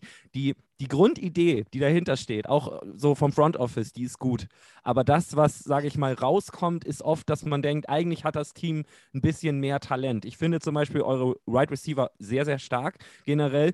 Und ähm, habe dann immer so, wenn ich mir dann angucke, was die so liefern, denke denk ich immer so, Alter, da muss doch so viel mehr gehen, da muss so viel mehr drin sein. So generell glaube ich, dass in New York wirklich keine schlechte Arbeit ge gemacht wird. Nur irgendwann lü lü lügt die Statistik auch nicht mehr und du kannst halt nicht irgendwie, ja, du kannst nicht ja, darüber hinwegreden, sage ich mal. Wenn du wirklich sagst, so mäßig, äh, wir hatten folgende Idee, hat sich leider nicht ausgezahlt. Ja, das ist, das ist überall im Sport dasselbe. Du kannst äh, irgendwann halt nicht mehr sagen, aber es war so eine tolle Idee. So, so blöd das mhm. jetzt klingt. So ein Florian Kofeld bei Werder Bremen äh, wird halt wissen, wie das gemeint ist. So, das ist auch ein super Trainer gewesen, aber der, der hat diese Mannschaft irgendwann einfach äh, nicht mehr erreicht. Und so ist das bei den Jets gefühlt auch, dass man die ganze Zeit denkt, eigentlich sind, sind das geile Jungs. Eigentlich ist, ist auch im Draft, wird da eine gute Arbeit geleistet, aber irgendwie passt das noch nicht. Also es ist so dieses, wie so ein Puzzle, wo die, wo die ähm, Endstücke halt so ein bisschen unterschiedlich sind und nicht, noch nicht alles ganz so ineinander greift, wie man sich das wünscht. Hm. Das ist so dieses, dieses Generelle. Aber ich glaube, dass wenn man das Feintuning noch ein bisschen schafft, ich glaube, da, da sind die Colts und Jets auch so im, im Gleichschritt unterwegs, dann muss man, glaube ich, sagen, dass da eigentlich gar nicht so viel fehlt, wie man es jetzt anhand der Statistik immer denkt. Da fehlt mhm. ein letzter entscheidender Klick so ein bisschen. Und wenn der drin ist, wenn sich die Chemie irgendwie zwischen den Jungs ein bisschen verbessert und alles so ein bisschen besser funktioniert, dann könnte da auch ganz was anderes wieder mal möglich sein. Ich würde es mhm. euch auf jeden Fall mal wünschen. Ja, wir uns auch. äh, Florian Kofeld ist, spielt mittlerweile in der Champions League. Nur mal ja. so. Ja, klar. er weiß wahrscheinlich selber nicht, wie er da hingekommen ist, aber er ist in Champions League. ja, richtig. Erfolgreich. er hat gewonnen gestern, ne? Ja. 2-1 gegen Salzburg. Oder ja, hat er. Ja. Ähm, ja, schon, jetzt habe ich wegen Kofeld den Faden verloren. Was wollte ich jetzt eigentlich? ähm, ja, gut, äh, du hast natürlich recht, was das angeht, aber ähm, wir haben ja ein Phänomen, oder wir haben ja ein Problem, das hattet ihr lange nicht, äh, und das haben viele Franchises in der NFL. Man sucht nach seinem Franchise-Quarterback. Und solange, ja. man den nicht hat, solange man den nicht hat, schwebt man immer so im luftleeren Raum. Man weiß nicht, was fange ich mit der Saison, mit der nächsten Saison an. Äh, ne, man, man baut zwar eine Mannschaft drum auf, aber man weiß nicht, ja, lohnt sich das jetzt ohne, ohne richtigen QB oder nicht? Oder wie, wie, wie, wie fängt man jetzt an? Ne? Ähm, ja ihr, hat, ihr hattet Manning, ihr hattet Luck danach. Ich denke, so langsam merkt ihr vielleicht auch, dass ihr auch in diese Phase reinkommt, dass man sich fragt, äh, haben wir jetzt einen QB für, für mittel- und langfristig oder nicht? Ja, äh, wie geht es weiter? Wo muss, wo muss ich ansetzen? Und das ist immer ein Problem, wenn du so in den Draft reingehst ähm, oder in die Offseason auch. Das ist so. wir haben zwei, drei Jahre gedacht, wir haben mit Darnold die Lösung gefunden und Leute wie Mosley und Bell geholt. Äh, der eine verletzt sich im ersten Spiel, ist, ist die Saison raus und macht die Saison darauf Opt-out. Der andere ist ein Schatten seiner selbst und bringt gar nichts mehr. Ihr könnt mhm. euch nicht vorstellen, wie wir, wie, wie wir Livion Bell gehypt haben, als, der, als das rauskam. Da sind Leute nachts äh, durch ihre Stadt gefahren, haben Autokurse gemacht, weil die Jets Livion Bell verpflichtet haben. Ja, ja. Äh, und dann nach, nach vier Spielen stehst du dann und denkst so, das ist also dieser äh, Dings hier, der so gut sein mhm. gewesen ist. Ja. Du steckst halt in vielen Sachen nicht drin. Man, klar, die haben oft äh, gute Entscheidungen getroffen, dachte man. Man geht gehypt in die Saison und man guckt nach vier Wochen eigentlich, wen draften wir denn nächstes Jahr. Ja, ähm, ja genau, richtig. Das ist natürlich ein Zustand, der verfolgt uns jetzt über Jahre. Und jetzt haben wir natürlich den nächsten Quarterback geholt und hoffen, dass der die Lösung ist. Und wieder struggles ein bisschen, wobei man sagen muss, wie gesagt, wir haben halt ein ganz, ganz junges Team, ganz viele neue Coaches. Äh, das braucht natürlich Zeit, aber man hat halt immer wieder einen neuen Rebuild, immer einen neuen Quarterback, immer wieder sagt man, das braucht Zeit. Ähm, das ist ein, ja, das ist wie äh, täglich grüßes Murmeltier irgendwie. Ja. Und man hofft, dass man irgendwann daraus aus, aufwacht. Deswegen, also ihr habt ja uns gefragt, ist es Wenz? Deswegen, äh, also quasi rück, rückgespiegelt, ist es Wilson? Und jetzt? Das kann man jetzt Kannst nicht, sagen. noch nicht sagen. Das ist schwierig das ist, zu sagen. Ja, aber wie sind, wie sind die ersten Eindrücke? Also, also was? hast du jetzt das Problem hier, dass du jetzt hier, ich weiß nicht, wie es bei Knut war, aber sonst zwei ja. sitzen hast, die Wilson so gar nicht überzeugt ja. waren. Also ich habe Wilson intensiv, ich habe jedes Tape, das es von Zach Wilson gab, ich habe jedes einzelne College-Spiel von ihm wirklich gescoutet, so gut ich es kann, mit allem, was man dazu machen kann. Und meine persönliche Meinung war, dass er kein First-Round-Pick ist und kein potenzieller Franchise-Quarterback. Aber man muss auch sagen, man sieht, warum er so früh gedraftet wurde. Er hat halt einen außergewöhnlichen Arm, aber alles darüber hinaus ist noch nicht entwickelt, wenn man so will. Man sieht den Unterschied. Mike White kommt rein und ist imstande, durch seine Progressions zu gehen und zwar überdurchschnittlich schnell. Das ist nicht einfach, deswegen ist es auch kein Flug, was er geleistet hat. Er ist imstande, von Read 1, 2 zu 3 zu gehen in der Zeit, die wirklich überdurchschnittlich ist. Das habe ich länger nicht bei dem Jets Quarterback gesehen. Wilson hat einen Read und der Read ist Corey Davis und danach ist es immer noch Corey Davis und dann ist er Triple Coverage und dann wirft er trotzdem hin. Mhm. Das ist bis jetzt so ungefähr das, was Zach Wilson meistens macht. Er ist imstande, enorme Big Plays zu produzieren weil er, denke ich mal, auf dem Knie 70 Yards werfen kann. Das merkt man, das sieht man. Er ist imstande, seinen Armslot durch die Gegend zu bewegen. Er kann Sidearm. All das hat er drauf und er ist halt auch willens, Spielzüge zu machen. Aber man hat bei ihm auch gesehen, als es dann wirklich schlecht lief, die ersten drei Wochen, da war die Angst dann auch bei ihm zu sehen. Da war er dann auch nicht mehr dieser Gambler, sondern war halt ja, ein Rookie, der Angst hatte vor der Situation. Und er ist immer noch sehr turnover-prone. Und ich, meine persönliche Meinung ist, wenn Mike White noch ein so ein Spiel leistet, dann lässt du Wilson erstmal ein bisschen sitzen, lernen, sich beruhigen, in den Ablauf eines NFL-Spiels, einer Saison kommen, aber von der Bank aus. Weil ja. heutzutage wird jeder Rookie-Quarterback reingeworfen. Aber bei manchen ist das einfach nicht die beste Sache. Das sieht man bei Justin Fields zum Beispiel auch.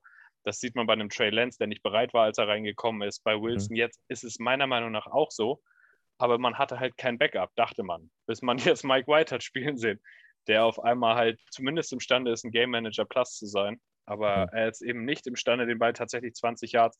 Mike White kann keinen Dropback nehmen und den Ball zum, von der rechten Hashmark zur linken Auslinie zu einem normalen 10-Yard-Outroute zu werfen. Dafür ist der Arm schon nicht stark genug. Das ist quasi das Problem bei ihm. Also er kann, wenn du die beiden fusionieren würdest, hättest du einen guten Quarterback. Ja. Würde ich jetzt so sagen. Aber deswegen die Antwort bei Wilson ist, kannst du noch nicht sagen. Das mhm. kann ich dir vielleicht in zwei Jahren sagen, weil er Wie lange ist in seiner Entwicklung so weit zurück ist. Wie lange ist er jetzt verletzt? Es steht noch nicht fest. Also er wird, es das heißt für das Bildspiel, also nach dem Coachspiel, das nächste Spiel, könnte er wieder fit werden. So, okay. Aber mittlerweile ist halt, wenn White noch so ein Spiel macht, ist die Frage, ist das überhaupt so eine gute Sache? Weil Wilson hatte nicht ein Spiel, wo er bis jetzt aussah, von vorne bis hinten wie ein NFL-Quarterback. Gegen die Titans, das war, äh, das war gut gemacht. Das waren Shot-Plays. Das war alles, was er da gemacht hat, kam aus Broken Coverages und aus Broken Plays von ihm. Das ist halt das Beste an ihm. Er, er extended Plays und macht dann was, wo nichts war. Aber innerhalb einer Struktur ist er einfach nicht vorhanden bis jetzt. Das ist so, du kannst mit ihm nicht das Feld in zwölf Plays runtermarschieren. Du kannst mit ihm in drei Plays das Feld runtermarschieren und dann am Ende hat entweder der Corey Davis oder der Gegner den Ball. Das ist so ungefähr das, okay. wie, wie man das zusammenfassen kann. Aber es ist halt, also man sieht, warum er früh gedraftet wurde. Physisch ist alles da, was du haben willst, aber das, das ist ein roher Diamant. Da muss noch viel gemacht werden. Also ich, ja. Ich würde sagen, lass ihn noch eine Weile sitzen und so lernen mhm. und dann nächstes Jahr probierst du es nochmal, wenn du das restliche Team weiter um ihn herum aufgebaut hast, ihm mehr Waffen zur Hand gibst, wenn der Offense Coordinator ein bisschen besseres System hat, wenn die Offensive Line das Blocking Scheme besser naja, aufgenommen hat, weil es ist halt alles das erste Jahr für alle Beteiligten quasi. Und da jemanden reinzuwerfen, der aus der Mountain West Conference mit 16 College Starts kommt, das ja. ist eigentlich fast gemein. Ja. das, ist, das ist schon, ja, es ist ein bisschen früh. Talent hat er allemal. Ich persönlich würde aber sagen, lass das Talent mal erstmal sich so entwickeln, dass es verdient hat, auch zu starten, weil meiner Meinung nach ist es bis jetzt nicht der Fall. Hm. Ja, man, man sieht halt, äh, ich war in London und habe ihn von, ich saß zweite hinter der zweite Reihe hinter der Jetsbank und man hat gesehen, er ist überfordert. So, er ist unsicher in dem, was er tut. Er hat keine, keine Confidence, egal ob auf dem Feld oder an der Seitenlinie. Er weiß, er kennt die Abläufe nicht. Er, ich will nicht sagen Fremdkörper, aber ihm fehlt so das Knowledge, so dieses, wie, wie, wie gehe ich mit der Situation um, was passiert jetzt, was passiert jetzt, wer gibt mir jetzt die Wasserflasche, so, was so dazugehört, dieser normale Game Day-Ablauf. Ne? Ja. Äh, und ich denke, so, so ein paar, paar Spieler auf der Bank, äh, einfach so mit dem Team mitfahren, im Bus sitzen, in der Umkleide das Aufsaugen, das Warmmachen und so, das hätte ihm gut getan.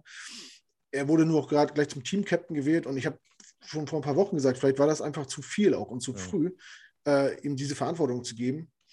Hinterher ist man immer schlauer. Klar, man, auf der anderen Seite muss natürlich auch deinen Second Overall Pick auch spielen lassen. Äh, aber ja, wie Per das sagt, ich bin auch der Meinung, dass Quarterbacks viel zu früh reingeworfen werden und dass viel zu viel von ihnen abverlangt wird. Äh, andere Spieler haben auch eine Anlaufzeit und die werden auch nicht so streng unter die Lupe genommen, Wide Receiver ja. oder Cornerbacks oder so. Da sagt man, ja, die sind im ersten Jahr, das dauert noch. Ja. Äh, Rockers sind das Quarterbacks, Quarterbacks werden nach vier, nach vier Spielen zerrissen und äh, Trevor Lawrence ist ein Bust und, Zach Wilson ist es eh nicht wert gewesen. Das hast du ja jedes Jahr und deswegen. Ja. Ähm, guck dir Drew Brees an, der kam erst nach vier Jahren irgendwie raus. Oder ja ja. Ne? Rogers hat, also Rogers oder, hat ja quasi hinter, hinter Brett Favre gelernt die ganze Zeit, von daher, ja, ja. Ne, das macht schon Sinn. Ja. Weil ich mich dann trotzdem frage, ob Wilson das System an sich passt. Also ob er weiß, was man von ihm möchte, weil wenn man sich das Spiel jetzt anguckt, was White gemacht hat, der musste ja, es ist ja quasi ähnlich wie bei San Francisco, wo es vor allem Short und Midrange ist. Und du siehst einfach bei Wilson halt auch kaum Pässe, die er Short oder Midrange anbringen möchte, weil er halt einfach immer diesen tiefen Pass gehen möchte. Und da muss ich erstmal, glaube ich, bei ihm mental das ändern, dass er versteht, dass in diesem System es auch okay ist, wenn er den Ball nur sechs Yards weit wirft und dass danach hoffentlich der Running Back, der Receiver, der Tight End noch ein paar Yards danach rausholt, statt auf Teufel komm raus, den Ball 30 Yards durch die Luft feuern zu wollen. Hm. Ja, das muss man ihm, glaube ich, abgewöhnen. Irgendwie ist er so ein, so ein, so ein Disney-Film College Quarterback, der immer so, so fancy sein möchte und will mit seinem Bandana und so. Ich, ich glaube, die, die, äh, das System ist gar nicht so anders gewesen vielleicht zuvor. Ich glaube, nur Mike White, wie Per sagt, geht seine Reads durch und sieht, wenn ich, bevor ich ein Risiko eingebe, mache ich den Checkdown-Pass und der kommt an und wir machen wenigstens ein paar Yards, bevor die anderen den Ball wieder haben oder, oder, oder ich den ins Auswerf, keine Ahnung. Weil, wenn man sich die Wiederholung anguckt, Zach Wilson hat oft äh, Männer auf kurz für fünf Yards, für sechs Yards, für zehn Yards, die er einfach ignoriert.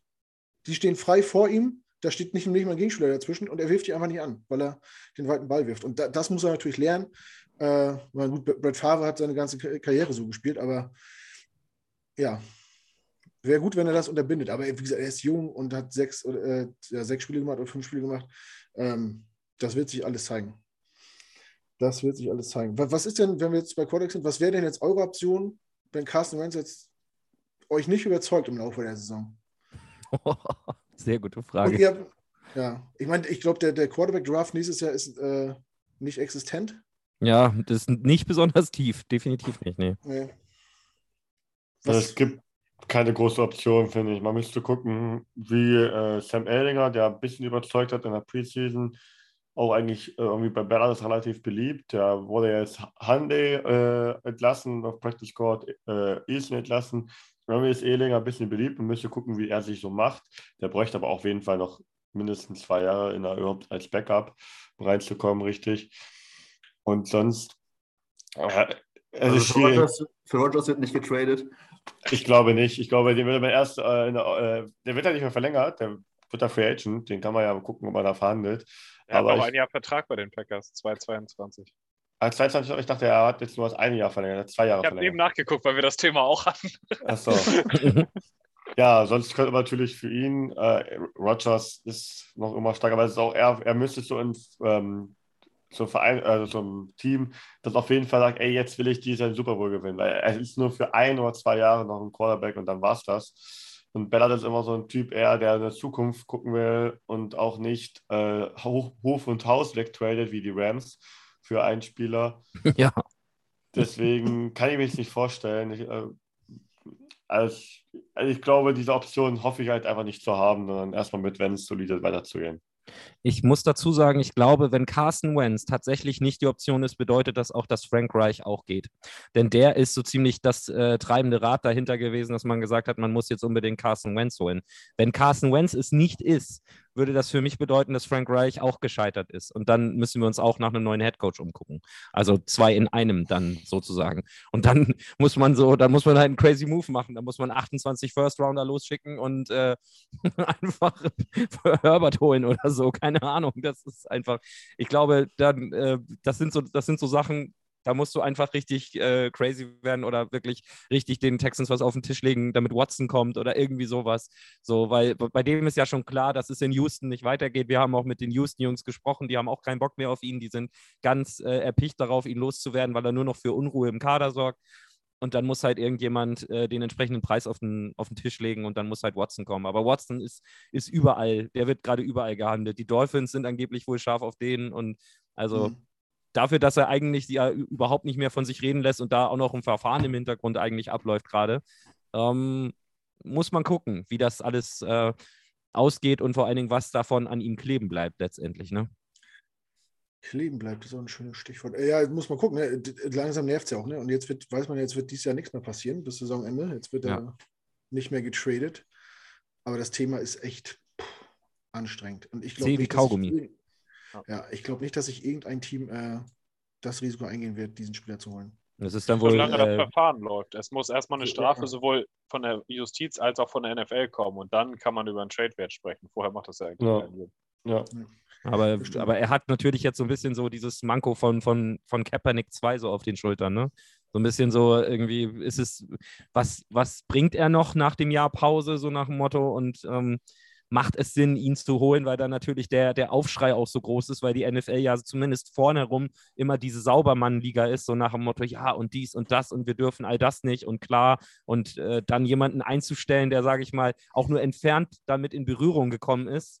Hm, ich bin Hm. gespannt. Also ich bin gespannt, wer den noch 21 Mal. wird. Das ist ein schwieriger nicht. Vergleich. Ne? Der eine ist für Menschenrechte eingetreten und der andere hat sich die, hat andere gezwungen, ihm die Hinterseite einzuölen. Also, Nee, das ist, ich, das ist nee, das ist, äh, du hast ja völlig recht. meinte- aber das Ding ist, ja überleg mal ja. trotzdem, ähm, wer ja die NFL leitet. Das sind alles alte weiße Männer. So und äh, diese, es ist ja völlig, es ist ja völlig egal, ähm, was, sa, sa, sage ich mal, der, der Grund des Ganzen äh, ist, sondern es ist im Grunde genommen ja wirklich das, dass man gemerkt hat, okay, Kaepernick macht einen Wirbel, den wir nicht haben wollen. So. Und äh, ich, ich gebe dir völlig recht. Normalerweise ist das auch ein Unding, dass der noch kein Team hat. Aber es ist ja nun mal so, wie es ist. Und äh, gefühlt ist es auch so, jetzt ist es einfach zu spät. Den wird keiner mehr einstellen jetzt, jetzt gerade. Und das, dass das einfach dazu geführt hat, dass er einfach mal auf, aufgestanden ist und viele ihm natürlich dann auch Heuchelei vor- vorgeworfen haben, so nach dem Motto, Digga, du wurdest von weißen Farmern großgezogen, was willst du mir denn von Ungleichheit erzählen? So, äh, das, ist, das ist natürlich so eine Sache, dass man, dass, dass man einfach ähm, in dem Moment sagen muss, klar, die Liga hat da ein Problem, die Liga hat aber auch generell ein Problem, weil sie eben, weil sie eben nicht die Saubermann-Liga ist, die sie gerne wäre. Wenn, wenn du dir alleine die ganzen Vorwürfe reinziehst wegen äh, Belästigung und, und äh, Spieler, die ihre Frauen verprügeln und hast du nicht gesehen. Und, und all das soll ja auch nicht sein, aber, aber du hast es ja immer wieder, dass, dass solche Nachrichten rauskommen. Das hat ja seit Ray Lewis gibt es, äh, nee, Quatsch, nicht, nicht, nicht Ray Lewis, äh, äh, Ray Rice, gibt es ja Vorwürfe no, noch und nöcher äh, über Spieler. So, und das ist alles immer so ein bisschen, das wird alles eher totgeschwiegen als, als aufgeklärt. Von daher, die NFL hat da noch einen großen Weg zu gehen, meiner Meinung nach, generell. Aber das Ja. heißt auch, dass Watson, also solange Watson in irgendeiner Art und Weise eine Strafe bekommt, die nicht zu sehr an ihm hängen bleibt, wird er auch wieder reinkommen. Dann, wenn er seinen sportlichen Wert aufs Feld bringt, dann bringt er Leute in die Sitze im Stadion, verkauft Richtig. Und dann wird die Mhm. NFL ihn auch wieder haben wollen. Das gleiche ist ja auch Tyreek Hill dürfte im Leben nicht mehr frei rumlaufen, aber er spielt für die Chiefs. Ja, richtig. Das, da sieht die NFL gern drüber weg. Ja, die Liste ist lang, ne? obwohl äh, der sportliche Stellenwert von Deshaun Watson auch deutlich höher ist als Colin Kaepernick. Der war ja schon sehr limitiert in Ja. seinen Spielern. Der Watson ist ja wirklich ein Ausnahmespieler.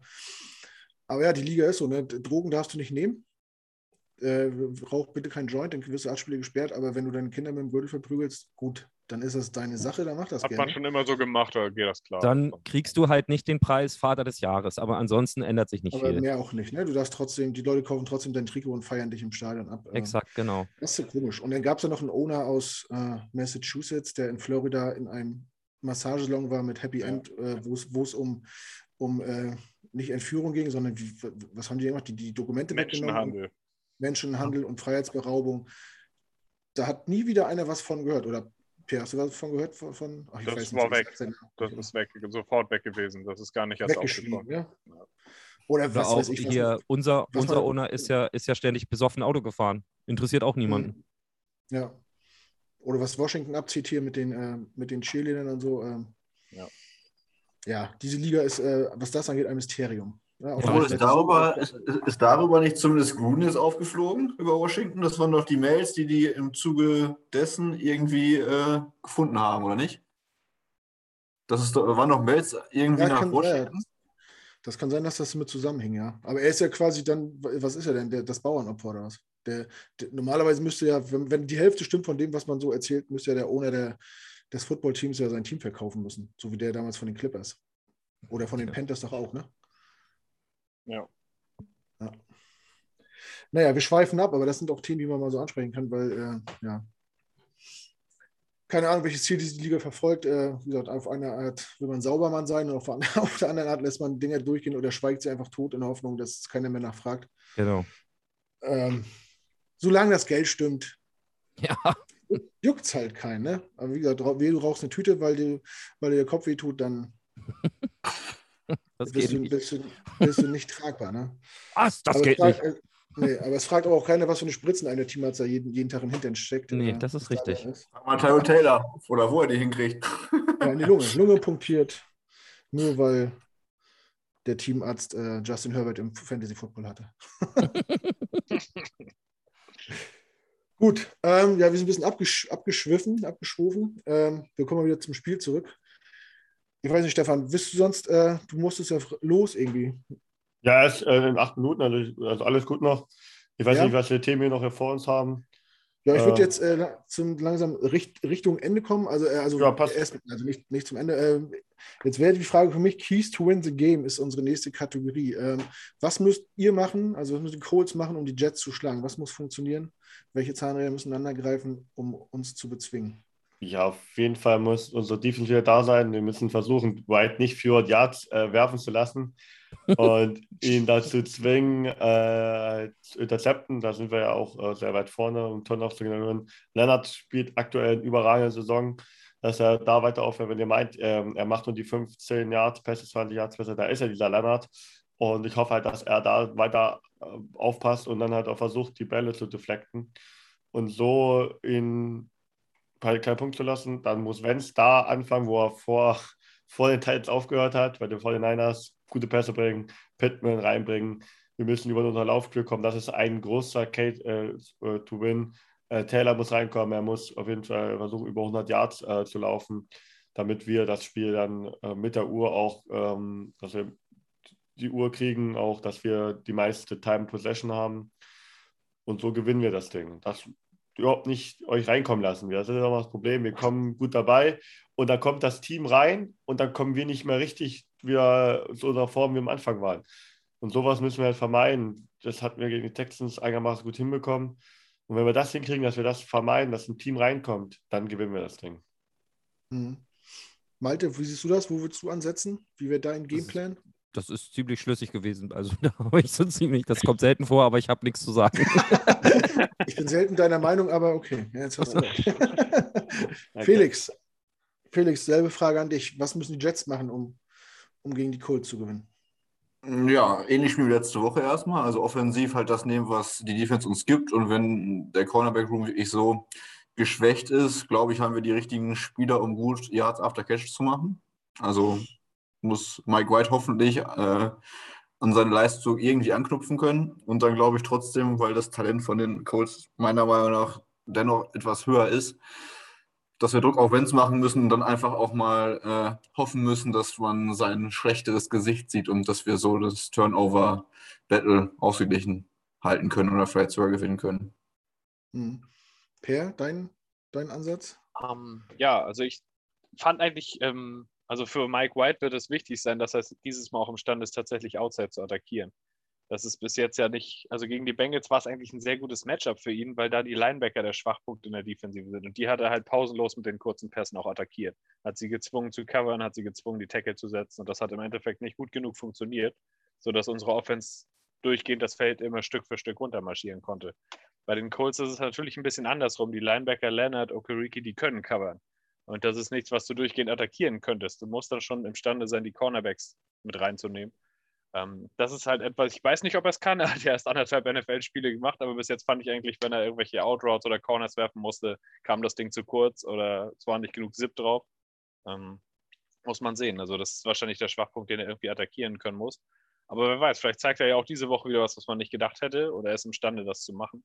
Unsere Offensive Line muss ihm Zeit geben, aber da bin ich eigentlich gar nicht mehr so besorgt, weil die wirklich eine gute Saison bisher spielt. Ähm, das Run-Blocking funktioniert auch gut. Also wenn man vielleicht da den Run weiter so mit Michael Carter laufen kann wie letzte Woche, ist das ein wichtiger Schlüssel, damit man eben auch auf dem Feld bleibt und nicht immer diese ewigen Three-and-Outs, die mit Zach Wilson passiert sind. Äh, unsere Defense, das hatte ich ja vorhin schon mal gesagt, ich denke, wenn unsere Defensive Line imstande ist, Wentz konstant unter Druck zu setzen, dann ist das immer ein Weg, um Wentz zu schlagen. Das war auch bei den Eagles schon so. Wenn er Druck bekommt, ist er nicht der gleiche wie aus einer klaren Pocket. Gilt für die meisten Quarterbacks, klar. Aber bei ihm fand ich das immer besonders auffällig.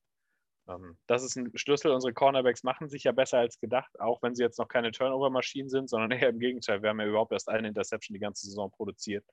Aber das wäre halt so ein Moment, wo unsere Safeties und Corner dann mal ein, eingesetzt werden könnten, wenn Wentz Druck bekommt, den Ball wild wegwirft, noch irgendwas versucht zu machen, dass dann Bryce Hall vielleicht zu seiner ersten Interception der Saison kommt. Also das wäre so für mich in der, Def in der Defense der Schlüssel, um das Spiel gewinnen zu können. Hm. Ja, wir werden sehen. Ähm, ich muss noch mal kurz Verletzten ansprechen. Äh, Injury Report bei den, bei den Coles, wie, jetzt auch mal vor der Saison. Habt ihr, habt ihr Spieler, die, ähm, die fehlen werden, also gerade so Leistungsträger, die vielleicht auch schon vor der Saison für die Saison raus waren? Ein, ihr hattet vorhin einen angesprochen mit, mit Ja. äh, Achillessehnenriss. Ja, Ma- Blackman hat Malte schon gesagt, das ist unser wichtigster Safety eigentlich, auch der mit der Beste jetzt äh, sich gemacht hat. Der fehlt extrem. Sonst äh, Lewis, der sich jetzt verletzt hat, Kreuzbandriss raus ist, aber nicht der K-Spieler ist. Hilton schon auch einer der wichtigen Spieler, der raus ist, aber einer, der jetzt längerfristig raus auf Vordersaison haben wir jetzt keinen aktuell. Und das ist eigentlich, unsere Verletzungsliste ist nicht mehr so hoch, wie, wie sie vor drei Spiel, Spieltagen waren. Und wir sind fast eigentlich alle an Bord. Ja. Ähm, ja, über, wir hatten über Corey Davis gesprochen. Ist da, habt, hat noch keiner was von gehört? Äh, ansonsten, wer hatte sich denn noch verletzt am Wochenende? Einer warst du noch, oder? George Fent angeschlagen, ist raus Ah, ja. gewesen, der Left Tackle, aber auch da war nicht klar, ob er jetzt wieder spielen kann oder nicht. Dadurch, dass es Ja. eine kurze Woche ist, kriegst du weniger Informationen und es sind einfach sehr viele Game Time Decisions. Muss man mal sehen. Wer hat ihn dann ersetzt? Idoga war das, oder? Ja, und er hat sehr gut gemacht. Allgemein, Ja. er ist jetzt schon zwei, dreimal reingekommen dieses Jahr und er hat noch, ich glaube, zwei Pressures zugelassen insgesamt oder sowas. Also der hat so eine Mini-Breakout-Saison, auch wenn natürlich in kleiner Form. Das stimmt, ja, aber es ist ähm, immer äh, gut zu wissen, dass da noch verlässliche Leute da sind, wenn, äh, wenn Stammkräfte ausfallen. Ja, ansonsten, ja, die Jets-Fans kennen es ja. Äh, wir haben ja natürlich ein großes Verletzungspech vor der Saison gehabt. Wir haben ja Carl Lawson geholt, das Edge Rusher von den Bengals, äh, der sich in der Vorbereitung die Achillessehne gerissen hat. Und Lamarcus Jordan als Safety kam von den Raiders, der hat sich an der Schulter verletzt, ist Season-Ending raus. Also wir haben schon ein paar Leute äh, leider verloren durch, durch Verletzungen. Zach Wilson jetzt, ähm, in der D-Line auch noch ein paar Leute. Äh, Michael Beckton ist raus, kommt irgendwann jetzt wieder in den nächsten Wochen. Naja, arg gebeutelt auf jeden Fall. Ähm, Was ist denn überhaupt mit äh, Rodrigo Blankenship? Ist der wieder fit? Darf der Ja, wieder der, ist, der ist noch Hüftverletzung, noch auf der IA. Was, wie lange er ausfällt, ist noch nicht raus. er möchte übrigens gerne, dass man ihn Hot Rod nennt, Felix. Okay. Ähm, wie, wie macht sich dann euer, äh, also Kicker werden ja oft unterschätzt, äh, nicht bei mir. Äh, wie macht sich dann euer, euer Ersatzkicker? Sehr gut. Ja? Michael Badgley macht das sehr, sehr gut, wirklich. Also das Einzige, wo man noch ein bisschen gucken muss, ist die Länge. Er hatte jetzt noch keinen Field Goal, was wirklich weit war, aber ähm, ansonsten äh, die ganzen, die er kicken musste, straight down the middle. Okay. Aber ist jetzt, äh, wenn, wenn Blankenship wiederkommt, keine, äh, keine Kicker-Beating hier. Also nicht, dass Nein, weil ähm, Rodrigo einfach die Länge drin hat und äh, Badgley glaube ich nicht. Also ich denke mal, wenn Hot Rod fit ist, ist er wieder Starter. Man kann ihn besser vermarkten, ne? Das kann man definitiv. Mit seiner Lego-Sammlung schon, und so weiter. ja, ja, ja. Geiler Typ auf jeden Fall. Ich mag den echt gerne. Wie ist denn das passiert überhaupt mit der Verletzung? Wurde er irgendwie Weiß keiner. angetackelt, oder? Nein. Er hat einfach dann plötzlich an der Seite Probleme mit der Hüfte gehabt. Dann hat er so ein bisschen Wärmebehandlung gehabt. Und das Ja, hat ja. irgendwie passiert, irgendwie, ich glaube, eine Entzündung oder so. Weiß man aber nicht, wie es passiert. Er hat keinen Hit bekommen. Keine große Verletzung. Er hat irgendwie einfach Pech gehabt in dem Moment. Und das hat Ja, uns das okay. Spiel gegen die Ravens gekostet. Ja. Ärgerlich, ja. Als ob die da oben sagen wollten, wir dürfen nicht gegen Ravens gewinnen. ja. Ja, das ist Leider natürlich doof. Man hat, man, man hat ja keinen Ersatzkicker auf der Bank irgendwie. Ja. Nee, richtig. ne, so wie die, wer war es am Wochenende? Die Steelers. ne? Die mit, ihrem wundervollen Trickplay ihren, ihren Kicker aus dem Spiel genommen haben Ja. und dann äh, je, jeden vierten Versuch gegangen sind und immer für zwei. Hatte ich einen D-Liner dann den Kickoff gemacht? Äh, ja, einmal, so, äh, einmal hat es der Panther gemacht und der hat den aber auch nur 30 Yards gepantet und dann Das war aber äh, der ins Seiten zweite. Das erste war, glaube ich, ein D-Liner und der hatte den ins Ausgepantet, äh, ins Ausgekickt dann. Ja, irgendwie war das, dass die gleich an der 50 wieder den Ball hatten oder so. Das war, Weltklasse. ja, äh, ich finde, das wird, die die kriegen zu, Kicker kriegen zu wenig Liebe. Die, werden, die stehen immer nur da und müssen funktionieren und wenn sie dann fehlen, dann muss das ein anderer machen, als, wenn's, als wenn die überall rumlaufen äh, und man die einfach so einladen kann. Komm her, wir, wir haben keinen Kicker mehr, machst du das jetzt. Es, ist ja, es, gibt ja, es gibt ja diese, diese ähm, Geschichte, das habe ich zufällig ähm, gesehen, weil ich äh, den Tottenham Hotspur folge. Äh, die, die haben ja so ein, so ein Austauschprogramm gemacht, dass äh, deren Spieler mal so ein NFL-Training mitgemacht haben. Und Harry Kane hat tatsächlich ähm, die, die Footballs von 70 Yards mit schöner Regelmäßigkeit da ins Tor reingekloppt. Und die Jungs haben so alle gesagt, der hat irgendwie fünf Vertragsangebote aus der NFL bekommen, so nach dem Motto, wenn, wenn die Fußballkarriere irgendwann vorbei ist, dann komm und werd Kicker bei uns. Finde ich schon sehr witzig. Und, äh, wenn, wenn, das, wenn das funktionieren würde, ne, den kannst du auch richtig vermarkten da drüben. Wer heißt ja. denn bitte schön? Ha- Harry Kane. Ja, Der Harry Kane. Absolut Weltklasse. Alter, da, da ist ja Hot Rod ist ja. Äh, Ein nee, da ist dagegen, Harry, ja. Harry, Harry Kane marketingtechnisch schon noch eine andere Hausnummer, finde ich. Das ist absolut wahr, ja. Ähm, ja, aber Football, also ich war, ich, war im Sommer in Rostock, da hat Rostock äh, die Griffins im Ausscheidung gespielt gegen Berlin Adler. Da haben auch ein paar Hansa-Spieler in der Halbzeit äh, Field Goals geschossen, auch aus 30, 35 Yards. Hat auch funktioniert. Also Ja. vielleicht kann ich auch nochmal durchstarten. Ich bin ja auch äh, gelernter Kreis, Kreisliga-Fußballer.